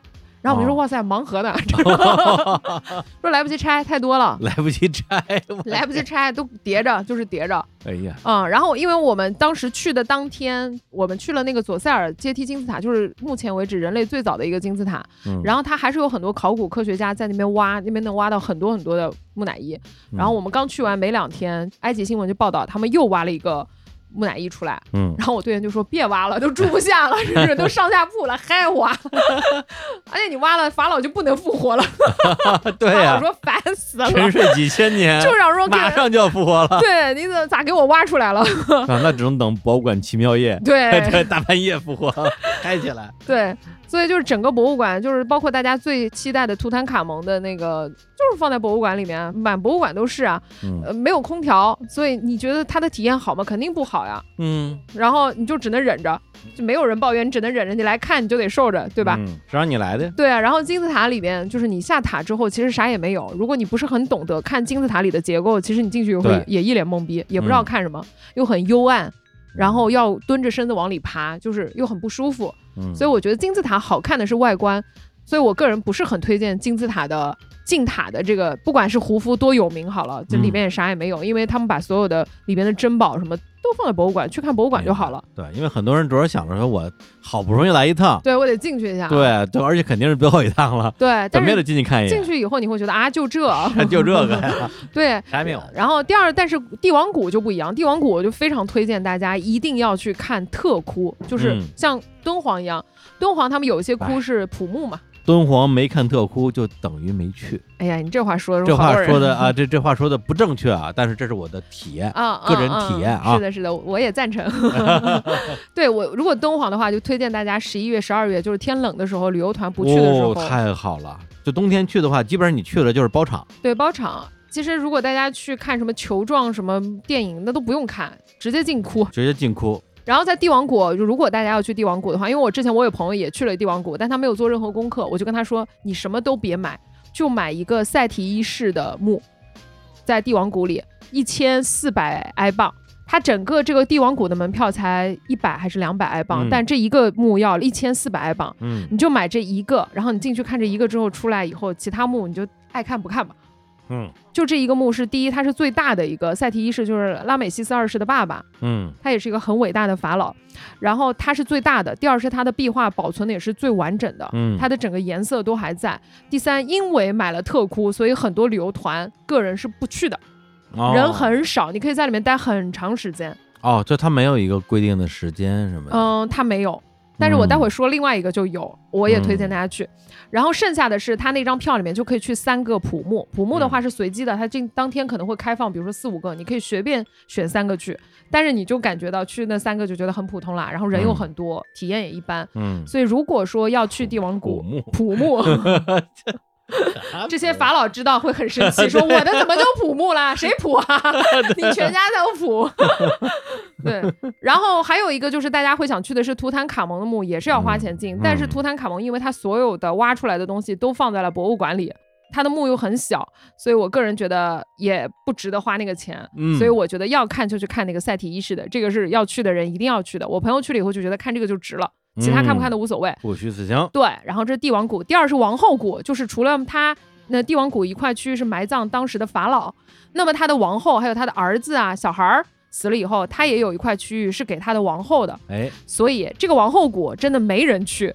但是要去就要去一千八百埃镑，是要额外收费的一个一千八百埃镑的一个所谓的特墓吧，嗯，是那个奈菲尔塔利，就是拉美西斯二世老婆的墓。拉美西斯二世有名是因为当时有个网络红文叫法老的宠妃，哦，对，然后因为拉美西斯二世有很多很多的传说，然后说嗯。到他最喜欢的妻子就是这个，他非常的宠爱她，嗯，除了给她建了一个神庙，是我最喜欢的妻子。为什么要学 daddy？嗯。然后他的墓也非常的漂亮。但是这个墓呢，是它比赛迪一世还贵，就王后墓其他几个墓都不值得看，就嗯花一千八百埃镑，而且这个墓里面就只给看十分钟。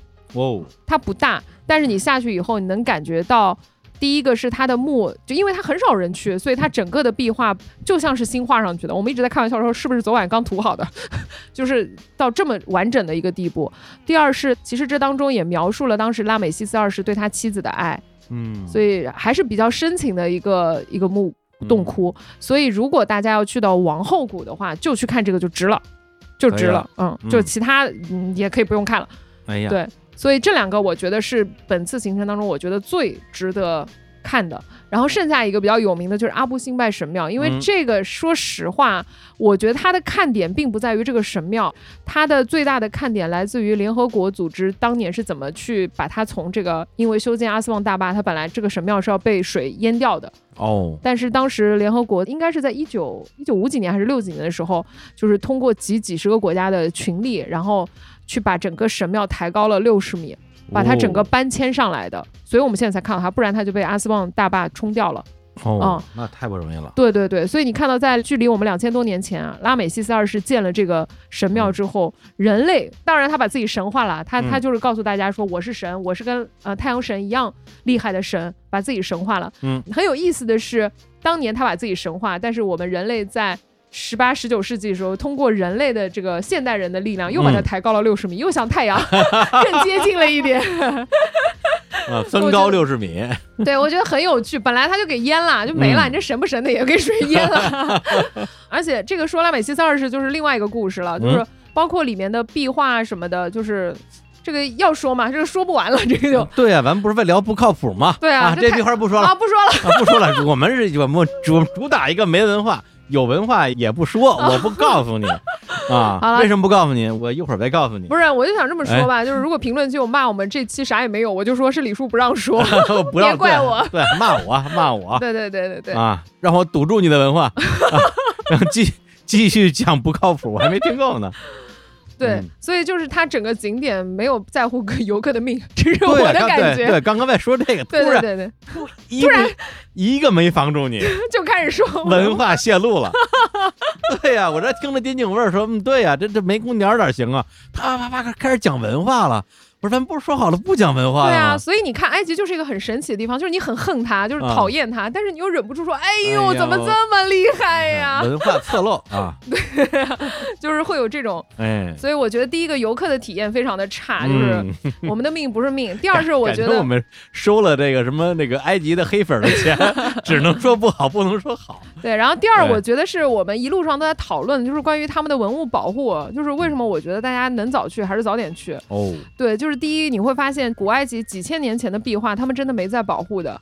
我跟李叔之前去法海寺，对吧？嗯你看他们保护的特别好，虽然它只有一点点，但是去法海寺，第一要预约，嗯。第，二的话，你进去以后要穿鞋套，不能打灯光，是黑的，他会给你一个手电筒。对对对，对，然后就不能拍照，啥都不能，你对。别说摸了，别说啥都没有，就是你都得跟着他才行。就是对。二十分钟导览出来就不让你在里面待着了。你。也蒙不着，他有那个玻璃给你挡着。呢。对，嗯。但是你在埃及就是没人管，啊，随随便抠，呃，抠也不是，也会有人过来跟你说别抠，但是你会感觉就是 有人会别人别抠。别抠，别摸，但是没有任何的遮挡，啊，你贴在他面前看也没什么太大问题。我甚至看到壁画都在渗水，哦，对你碰一下也不会有人管你。嗯，他唯一的管控是。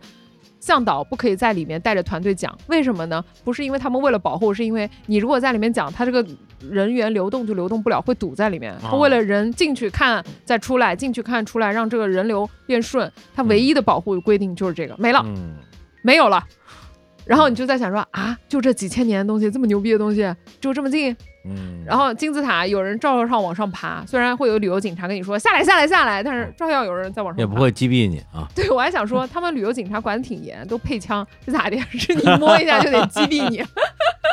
嗯，对，所以我们在想说，真的一点儿也不保护吗？就这嗯玩意儿，你就能明显感觉到壁画在一点点脱落和掉色。嗯，啊，因为首先第一个自然风化肯定阳光照射自然风化，对吧？嗯第二就是游客啊，就你在这墓穴里面，在他那个塔里面人的那个汗、对水汽、对对，人流、闪光灯，随便啊，嗯 就是随便啊。嗯，那是的，你有点搞不懂是的，赶紧看。对，所以我我后来就觉得说，因为我现在推荐了那两个赛提一世的墓和那嗯个 Nefertari 的墓，我在想说啊，那以后大家都去了，是不是以后就也会剥落的很厉害嘛嗯？，但是你不去的话，它还是会剥落的。对，还是去吧，对，所以我说因为你是剥落。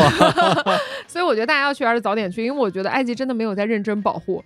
第一，不把我们的命当命；第二，不把壁画的命当命啊。就是现在你想想啊，这个敦煌的保护还是很到位的，嗯保护非常非常到位，嗯真的。虽然我今天也在说，我说我们在走金字塔的时候，嗯我们从里面钻出来，然后我们都得低着头，在一个幽暗的走廊里面走走走走走，因为它也会相对来说有一点点加固。嗯但是突然我的队员在后面悠悠的发出一个声音说，到最后都会塌的。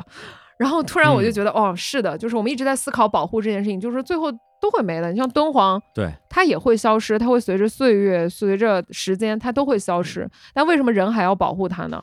让埃及人，你看人家就躺平了呀，不是他们保护它是为了赚钱。对他们就躺平了呀。但我们就是说，哎，得保护，得罩个玻璃罩子，对吧？得控制游客。啊但他们没有，对，咱们还是希望能够多看一些年。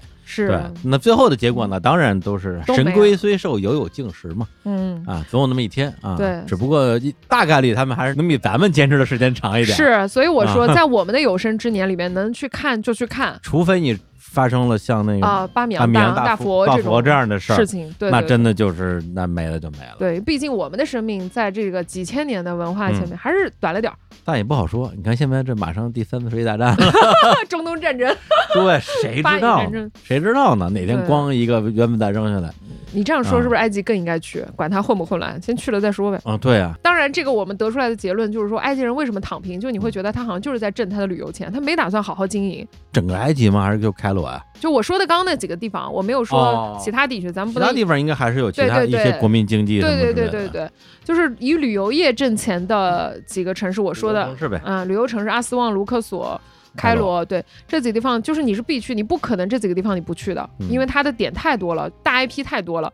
但是我想说的就是说，我后来能理解埃及人为什么这样。第一，我觉得他们人口就是他们超过一亿了，他们的人口其实是很多的，是有很哦生存问题。那那人不少。对对，这是第一。第二的话是，对他们来说，就是他不保护你也来呀，哦，啊，就是嗨，我保护那么好，也就这么多游客，嗯对吧？我保护的不好，就是我放在那儿让你看，也是这么多游客。这也不能这么说。那有一些国家，我想想，比如比如意大利，嗯，是吧？意大利那些伟大的文艺复兴的东西，嗯你不保护，大家也会去看啊。但人家还是保护了呀。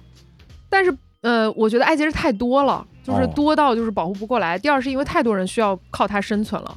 嗯，我觉得是政府没有办法监管，因为你看啊他们的，就我举个例子，金字塔，大家去的时候一定要小心哈。就是我虽然说很多骗子，嗯但是金字塔的骗子已经到了登峰造极的地步了，哎就是他们会戴一个看起来像工作人员的帽子和挂一个工作牌。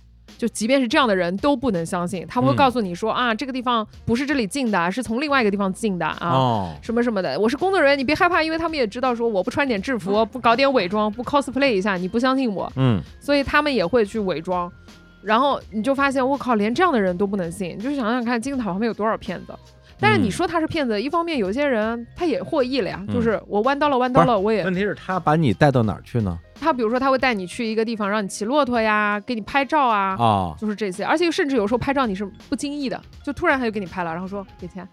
哇，嗯啊，我以为他带你去一个假金字塔呀，啊，那不会，跟西安那个谁稀罕？他们真的多了，谁稀罕假的呀？假金字塔？人家金字塔在那儿需要什么假的呀？对，还是卖金字塔的砖头。我这儿有金字塔的砖要吗？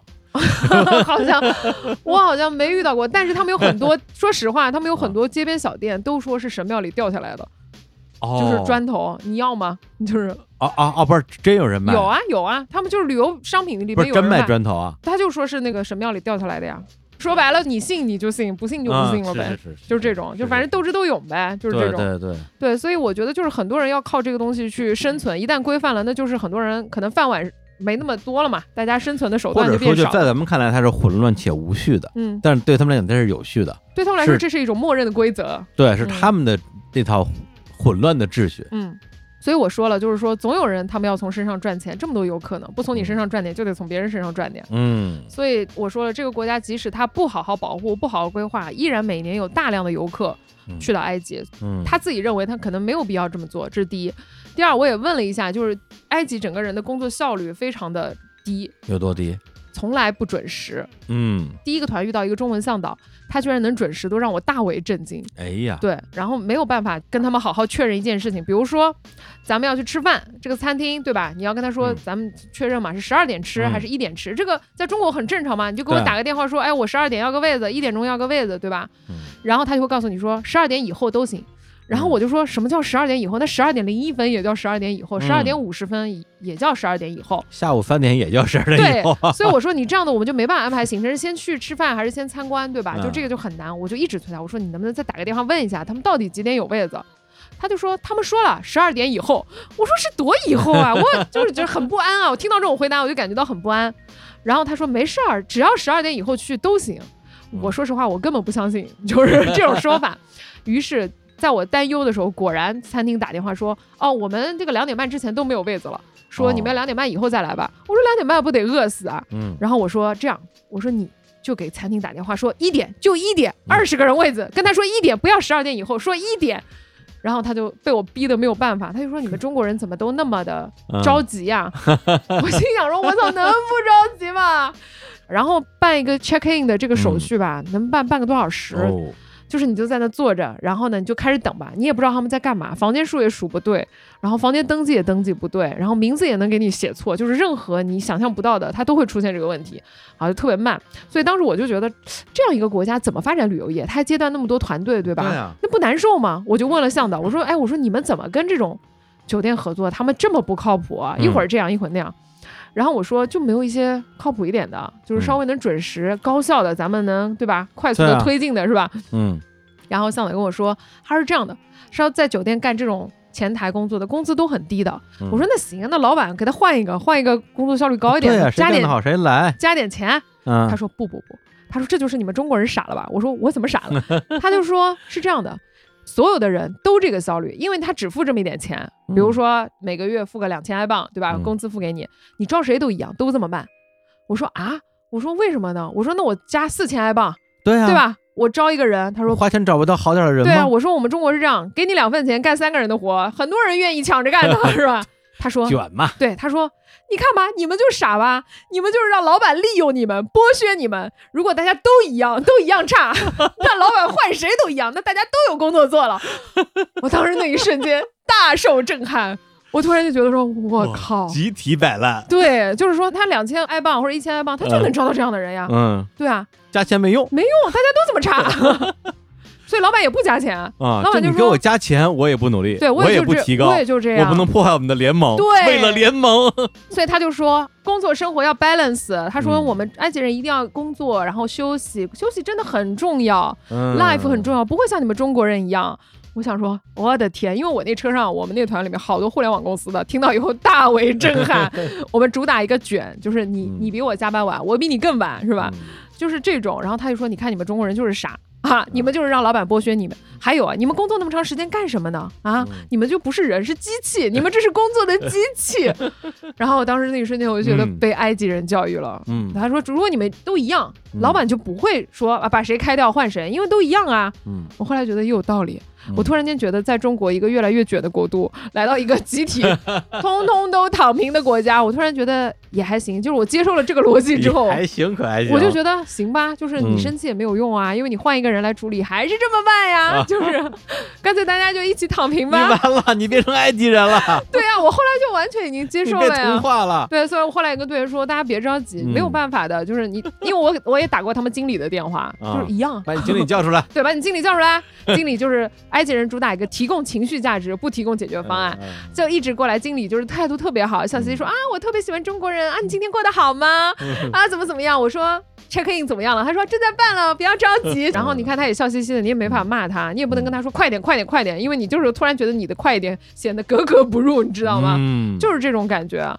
所以我当时觉得说，算了，咱们也也躺平吧，就这样吧，就这样吧，没有办法。有一次也是我们的车坏了，嗯坏在半路上漏油了，我就特别着急，因为我我们接下来一个行程要去那个红海去坐船，我们是定了时间的，所以你车坏了就会耽误我们下一班船啊。嗯所以我就跟向导这么说，我说这样，我给你两套方案，你看我们中国人的效率，马上我脑子就来了。我说两套方案，嗯第一，让公司重新派车过来，你去给我确认一下还要多长时间，嗯是不是能赶上下一班船？对第二，不行的话，我们就沿路拦两个，就是那种那种小巴车，就中巴车，因为真的有中巴车停下来问我们要不要帮忙。嗯，我说先、对，然后我想说先把队员弄到船上去，然后你的车慢慢过来就不着急了，对啊，是不是？我们中国人脑子来得快吧，解决问题吧。对呀。结果向导就说。嗯，啊，我已经打电话给公司，大概还要一个小时吧。我说啊，一个小时船都走了。他说那没有办法，我们车坏在这里也不是我的问题，这也是一种缘分。然后就跟你这种有的没的，然后我说谁跟你谈缘分啊？对，然后我就说啊，救命啊！我说那能拦车吗？那要不要拦一下中巴车？因为我也不会阿拉伯语，我得让他帮我呀嗯。对对对，他就顾左右而言他，就一直在跟我说不要着急啊，为什么要那么着急？没有关系的，就是这种。然后我当时想说，我的天，我就是真的很上火，就是真的很上火。嗯但是他就是情绪稳定，没关系啊，就说嗯，这是一种缘分，我们车坏在这里也是有缘分。我说圆个大头啊，就就、嗯、那个大头粪啊，对，就是这样子，嗯就是每一次我都觉得哇，我的心脏要爆炸了。但是嗯我就觉得说哇，你们怎么情绪那么稳定？那后来你们赶上那个船了吗？赶上了，好，赶上了好。吐，啊，后来还好，后来那个车来的比较快，然后我哦们就、就虽然晚了一点，那个船晚了一点，哦，对，但是后来我啊们就协商嘛，那个船能不能晚点开、这哦种。啊，我嗯我我以为船也迟到了，嗯你就赶上了，可能性还是挺大的。所以我每天都在那种哇，我今天是不是要迟到了？哇，我今天嗯司机是不是没有来？就是每天都在都在这对种状况里。就不过你说这些事儿，其实我发现就是不是说只在埃及，在很多国家都遇到。嗯对，因为他们中国人确实很努力、很对勤奋、很卷。对对，我在意大利打一个出租车，上车之后我就不想跟司机聊天，我就想自己跟那儿待一会儿啊，自己独处一会儿。司机就呱呱跟我聊，玩命跟我聊，嗯然后就说你来干嘛呀？你是工作还是出差啊？你这个忙不忙？反正就你要不要嫁给我呀？也不怎么着，我就我就聊到我说啊，我说我这个还有点活儿没干完，你让我先干会儿活儿。他你说你们中国人就会工作，对对 你们你，们中国人没有生活，你们眼里只有工作。是啊我说我有工作挨着你了，是啊，我吃你家大米饭了。对，后来那个埃及向导就一直说嘛，因为我说我在互联网公司，我最高记录一天可以工作十八个小时，然后可以九九六不休息。他就说哇，他说啊、你们真是机器。还有他说，他说那你你工作为了什么？你就是傻。我说是是是是是。我后来就觉得被批判的，对我后来被批判的已经就是躺平说行行行，是是是是是。嗯，后来我跟他这么一说，我反将他一军，我说你知道吗？我们今天啊，我如果不努力工作，我哪来的钱来你们埃及玩？哪有钱给你小费啊？是不是？所以说我们的钱也不是大风刮来的，我们是拿命拼来的，你也不要骗我们钱。我说这一车的互联网人，他们都是拿命拼来的钱才来你们埃及玩的。你要骗他们。对，然后我说你们还要赚我们的钱，是不是？还觉得我们挣很多？然后他突然就也觉得我说的有点哦，道理，沉默了。沉默了。对。然后我有一次在墨西哥转机也是，就是过那个安检，嗯然后整个队就完全堵死，然后就不动了，因为我之前留着特别充裕的时间，嗯。就生生被拖的有点来不及了，我就跑到那个对手看看到底在干嘛。就是有一个游客，也不知道为什么用那种塑料布把自己的箱子整个给裹起来了，然后过安检过不去，人家说里边有什么东西，打开看一下，那个人就满头大汗的跟那拆那个塑料布，然后六个安检员围着他，有说有笑，指指点点，所有的安检员都在围着他在看笑话，然后没有任何人没有任何人在工作，后面排大长队，我就疯了，我说我靠，真的。要不然人给我安检啊？我之前看一个博主特别搞笑，我跟他体验差不多，啊。就在机场，就是你在开罗机场至少留三个小时，为什么呢？因为第一就是 check in 很慢，嗯，慢完以后呢，你还得过各种各样的安检，他们的安检可严了，就是一会儿要过一下，一会儿过一下。我说每当你觉得啊这总算没了吧，结果发现又一道，我说哇这跟法老闯关似的，真的 赶着去复活。然后最好笑的是，我当时是因为我到的飞机特别早，我想我这总赶得上的吧，我就在那个机场柜台那儿等等着他开。结果他开了以后就开始怎么办呢？就是工作人员先聊会儿天，我们都已经拿着护照在那柜台了，他先聊会儿天。嗯嗯，然后我说你你倒是办呀，你倒是给我托运啊。然后但我也不知道他们在聊什么。嗯，但你催他又很奇怪，就是嗯你催他，你在中国你催他，你说哎你给我办快点儿，嗯就是这个可以，但你在国外催他，没人理你，觉得你很奇怪，嗯你就只能在这儿干耗着。这个时候我就说能不能快一点？啊其实我是很礼貌的跟他说啊、能不能快点？他说你飞哪儿啊？我说我我飞中国。他说哦，然后后来就跟旁边又开始聊天，哦，哦，又开始聊天，然 后我就崩溃呀，然后我就说天呐，救命啊，就放过我。我就想说，这个时候我就是特别怀念中国的机场，你知道吗？因为我后面已经排了一大溜队了。我说真的，你们能不能多开两个柜台？我心想说，但凡中国看到这种排长龙，马上柜台啪啪啪就开啊，了。对对对对对中国效率可高了，马上看到问题解决问题，嗯就是非常非常高效的。嗯但是在埃及你就排着吧，嗯，就排着，啥时候轮到你就再说吧。对，反正就是感觉啥事儿都就在这种咱们叫什么国家不发达国家吧，发展中国家，发展中，嗨，就啥种我我我有一次从墨西哥飞美国，到柜台，然后呢，他看了一下我的机票，说你你这个飞不了。我说为啥飞不了啊？他就开始低头在电脑上在查吧，嗯，查原因吧。然后我特着急，我我就我也没有一直问，我就等一会儿，问他一句，我说到底为啥呀？嗯然后我我飞机要飞了，就我我我有点着急啊，你你你能不能告诉我理由啊？我能做什么吗？啊，就把我有限的英语都用上了，然后就连头都不不回应，看都不看我一眼对眼，不回应，就那样就等了他，我觉得得有将近一个小时，突然之间抬起头来，有可能啊，他是终于找到原因了。但是问题，他在他找到原因之前，真的就是连头都不抬，对看都不看我一眼。然后他都说：“哦，你的那个美国有一个，他有一个在线登录那个啊啊啊 menus，嗯你那个 Venus 过期了。嗯我说：“啊，我说我说那我现在填。”他说：“哦，来不及了，你的飞机已经飞了。”我靠！我说这机票能退吗？他说：“也一分钱都退不了。”这问题是我填那个玩意儿，就是在线填就可以，只需要嗯十五分钟。嗯，他让我等了一个小时，没告诉我这玩意儿过期了。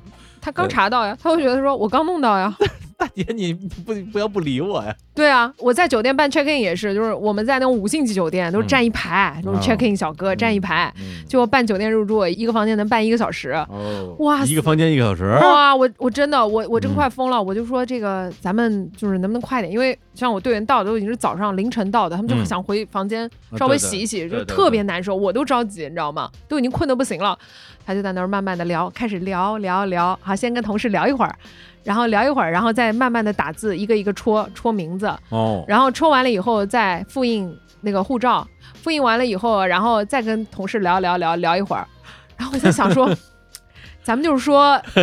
这个是不是人员有点冗余啊？就是站一排办一个房间办一小时嗯啊，然后过一会儿说哦，这个房间还在 dirty 的状态，就是还没打扫，啊你要不要再等一会儿？我说不，我等不了。我说 现在给我换另外一个房间，任何一个干净的房间都可以。好，后来我队员就说：“哇，他说这在我们这儿二三线城市，任何一个小妹儿能干他们一票人的工作，你知道吗哦？一个人全给你干了一，个人全干，歘歘歘，不管多少旅行团，歘歘歘，全给你干完了嗯啊！他们那儿能给你干一个小时，嗯还有吵架的，啊，我也不知道，因为我听不懂，但是我明显感觉那人在吵架，但是吵架隔壁柜台吵，你倒是干活呀，跟你有啥关系啊？啊他也不干了，他就拿着我的护照 开始看别人吵架，然后经理也出来了。然后我说跟你有什么关系啊？看热闹，我想说，天呐，救命啊！就是时常在埃及，就是想喊救命，以至于就是我到了北京机场之后，我在大兴机场落的地，我第一我在阿布扎比转的机，嗯，然后我就觉得我去，效率如此之高。大家如果在那种阿布扎比。阿布扎比，嗯，非常哇，非非常高，就歘歘歘歘歘，嗯而且工作人员马上给你讲清楚放什么东西，放什么东西，对吧？埃及就不是，就给你慢慢磨，聊聊天什么的。他们告诉你放什么放什么，歘歘歘过去，敲章敲章过去过去，就这样一个一个流水线作业。嗯我说。同样是阿拉伯国家，同样是这个黑人兄弟，咋人家的效率就这么高？从不聊天，你知道吧？从不聊天，干净、整洁、高效，迅速你能到达你的登机口。哇，在埃及得搞半天。然后到了中国之后，我到了大兴机场，然后在那等行李，然后就会有工作人员，有的时候会看女生就是拎不动大行李，嗯，他会过来帮我拎行李。哇，哦瞬间我想掏小费，就是完到了，完到了，完蛋了，完蛋了！我靠！你看我们古文明，同样是古文明的国家，嗯对吧？我们中国就是高效文明，对不对？而且同样作为文明古国，对啊，啊，咱们还是挺好的，对我我现在觉得是的，就是大家去古埃及，然后再回到中国之后，就觉得天壤之别。同样是古文明，对。嗯啊，不是不，我们不是去古埃及，我们去到现哦，是在的埃及，按现代埃及，对，一定要分清楚。现代埃及可能还不如古埃及，古埃及真的跟我们没什么关系，你看一看就觉得哇牛逼牛逼，但是一回到现实世界，你就觉得我去，不是，那现在问题来了，你在埃及被虐成这个德行，为啥还想去呢？难道你就好这一口？对我就是好这个。嗨，嗯，我觉得是这样，就是先说我朋友，因为我觉得今年国庆节很多人去埃及，每个人嗯给过来的反馈我都有问，我说你觉得这埃及这国家怎么样，对吧？嗯我觉得还是有很多时候我觉得挺好的，比如说我在埃及，因为我不是说我有次快要中暑了五十度嘛，然后我们那个车空调还坏了，然后我就发现路边有很多那种免费请你喝凉茶的村民，啊，他们每一年在夏天最热的时候就会煮凉茶，然后给路过的司机和客人不要钱吗？不要钱，而且很好喝。哦，他们是就是类似于你可以理解为做善事嘛。他们其实自己生活也很窘迫，但是他们会煮这种凉茶，一大罐一大罐，拿那个塑料杯子给你。但是因为他们塑料杯子都不多哦，嗯你喝完还得还给他，因为他都没有多余的啊那么多、是那么多嗯来来往往的车辆在村子里，就是也是会遇到一些。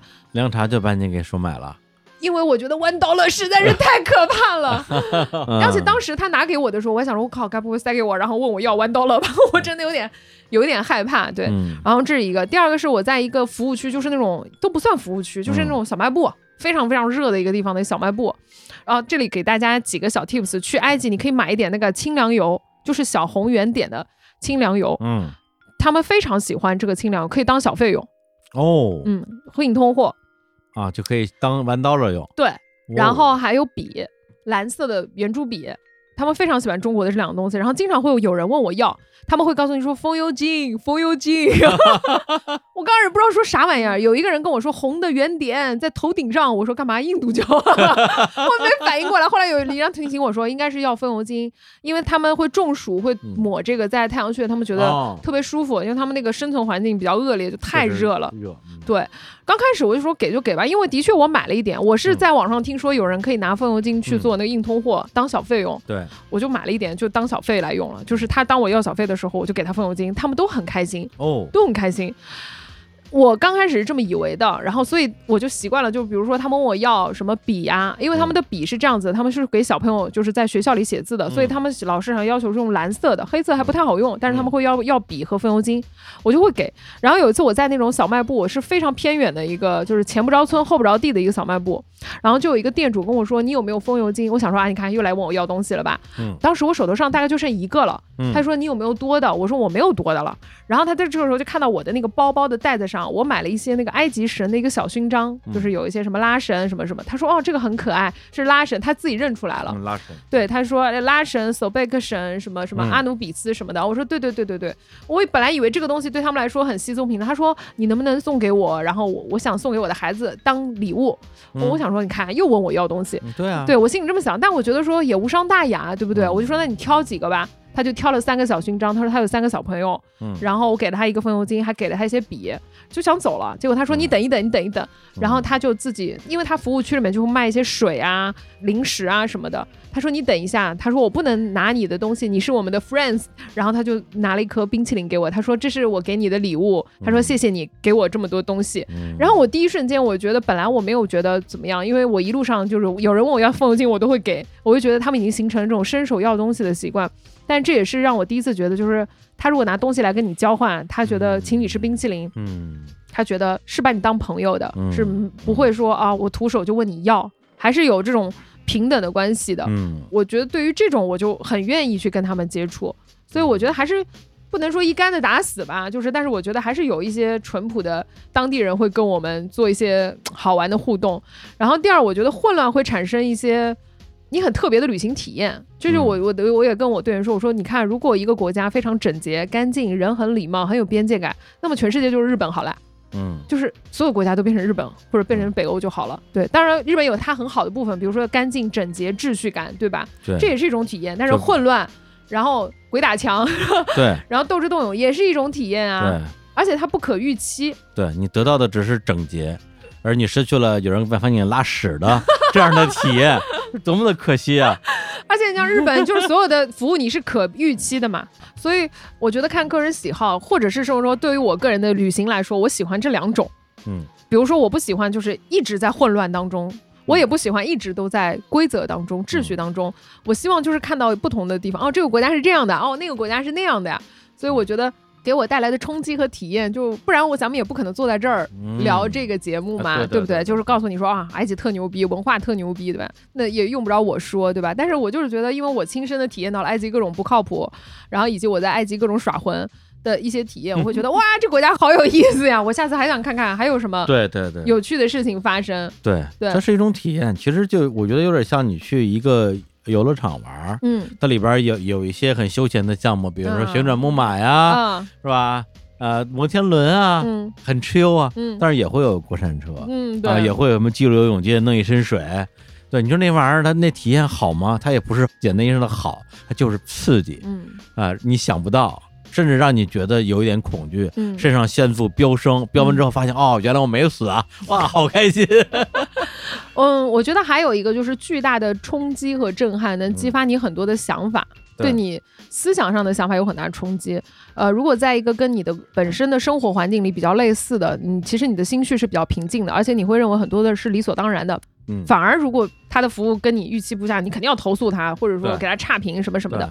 你会觉得我付了这么多钱就应该得到这样的服务。对 OK，但是这个理论在埃及压根就不成立，所以你会思考说，埃及这个国家怎么了？嗯为什么他会这样呢？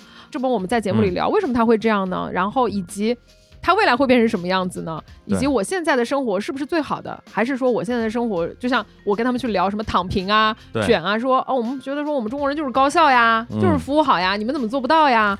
文化的冲撞，对我会觉得哦，原来他们是这么想的，好像躺平也还行，或有道理。对，或也有对他们来说是有道理的。还有就是，比如说我们队一路上都说，你看看这个地方弄个电梯多好啊，那个地方弄个玻璃板儿多好对啊，这个地方弄个通风设备多好。然后我就说，得了，别操人家国家的心了，这咱们操操自己。李佳琦的话说，工作努力了吗？工资涨了，工资涨了吗？就还操这份闲心，哎我说人家旅游局都不操这份心。对，因为很多年前就是也一直有人问我说，为什么会喜欢印度这种脏乱差的混乱的地方？嗯对我我的回答其实跟你是类似的，嗯因为它第一是它因为混乱所以丰富，而且在这里边你会有很多的不期而遇，嗯。有可能是不期而遇的惊吓，嗯。有可能是不期而遇的惊喜，嗯。或者在持续的惊吓之中突然来了个惊喜。嗯。啊，就是这种反差会带来很多很新鲜的体验。嗯。对，甚至我觉得，如果咱们举个例子的话，这个郑文杰老师著名的童话《魔方大厦》嗯啊，我们就当我们是这个来客嗯啊，突然之间啪跑到一个魔方大厦里边的一个奇怪的国家，嗯它无论多奇怪，你都不会觉得奇怪嗯啊，因为它是在魔方大厦里边。嗯，这个世界某种意义上它就是一个魔方大厦。嗯，所以我觉得就是世界好玩的点就是在这儿，就是因为你不知道你翻开的是哪一面儿，对啊，然后你觉得哎呦好好玩。如果你翻开的都是同样一面，就没有必要出去旅行了呀对啊。，所以就是说我对于旅行这件事情最开始受到的启蒙的一句 slogan 就是不看不知道，世界真奇妙。哎笑死我了。这个梗有点老啊。对对啊，我那个时候就是在看那个正大综艺里边的这些世界特别奇怪的旅行的一些东西，我就觉得哇，原来世界是这样的呀。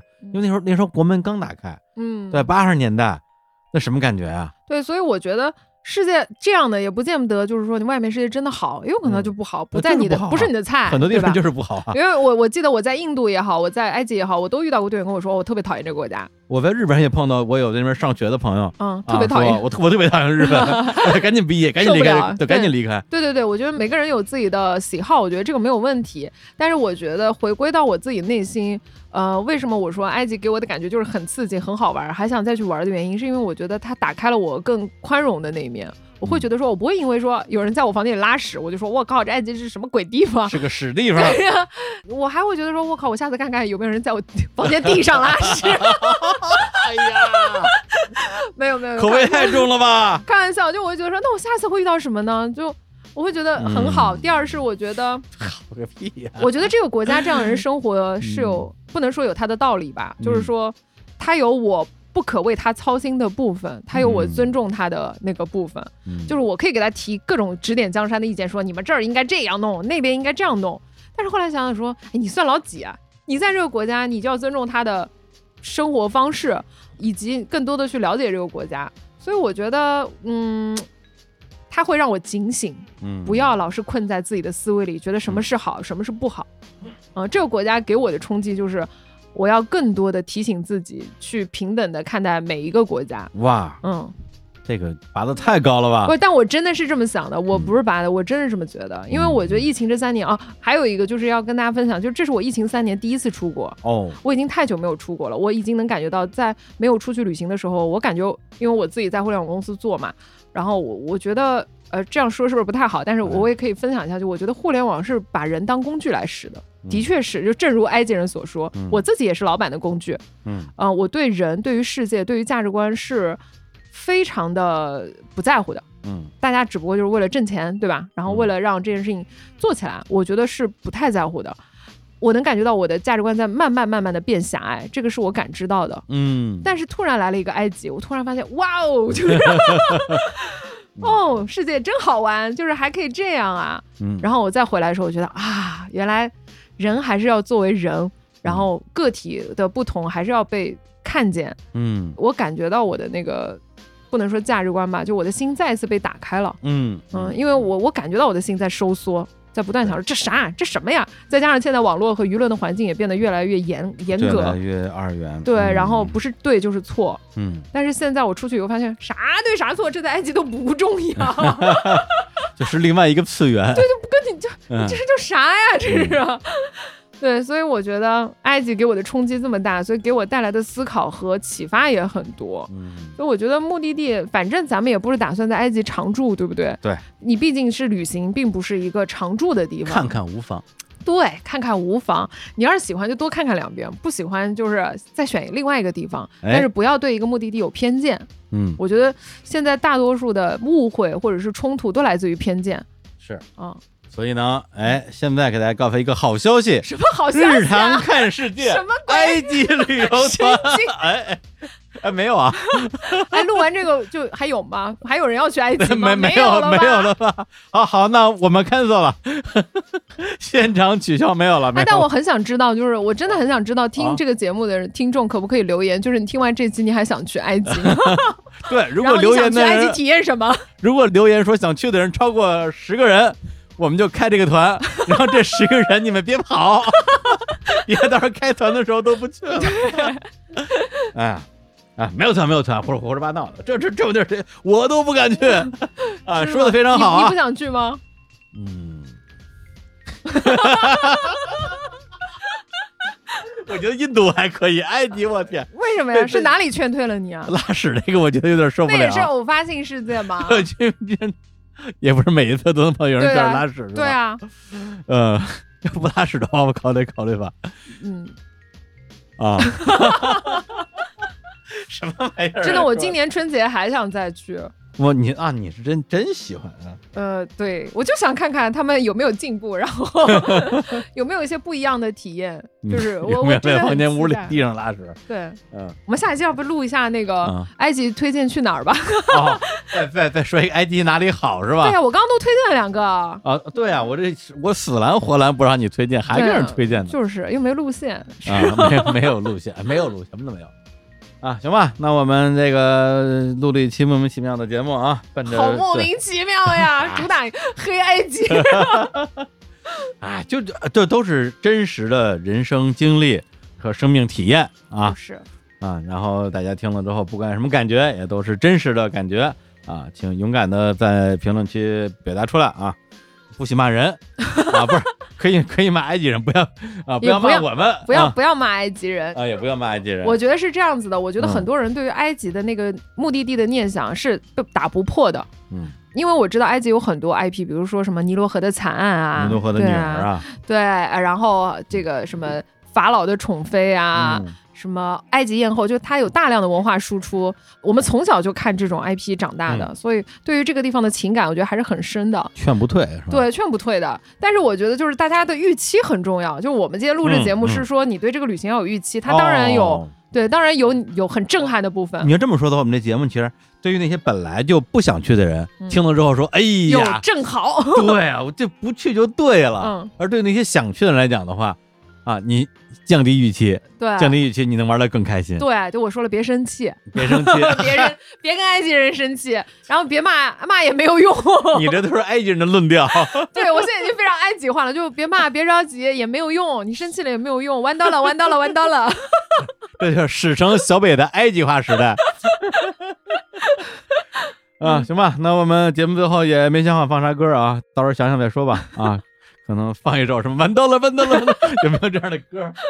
哎，行，那就在这个一片混乱之中结束这期的节目，跟大家说再见，拜拜。拜拜拜拜，没有团，真的没有团啊。埃及见，我埃及见，可还行，拜拜。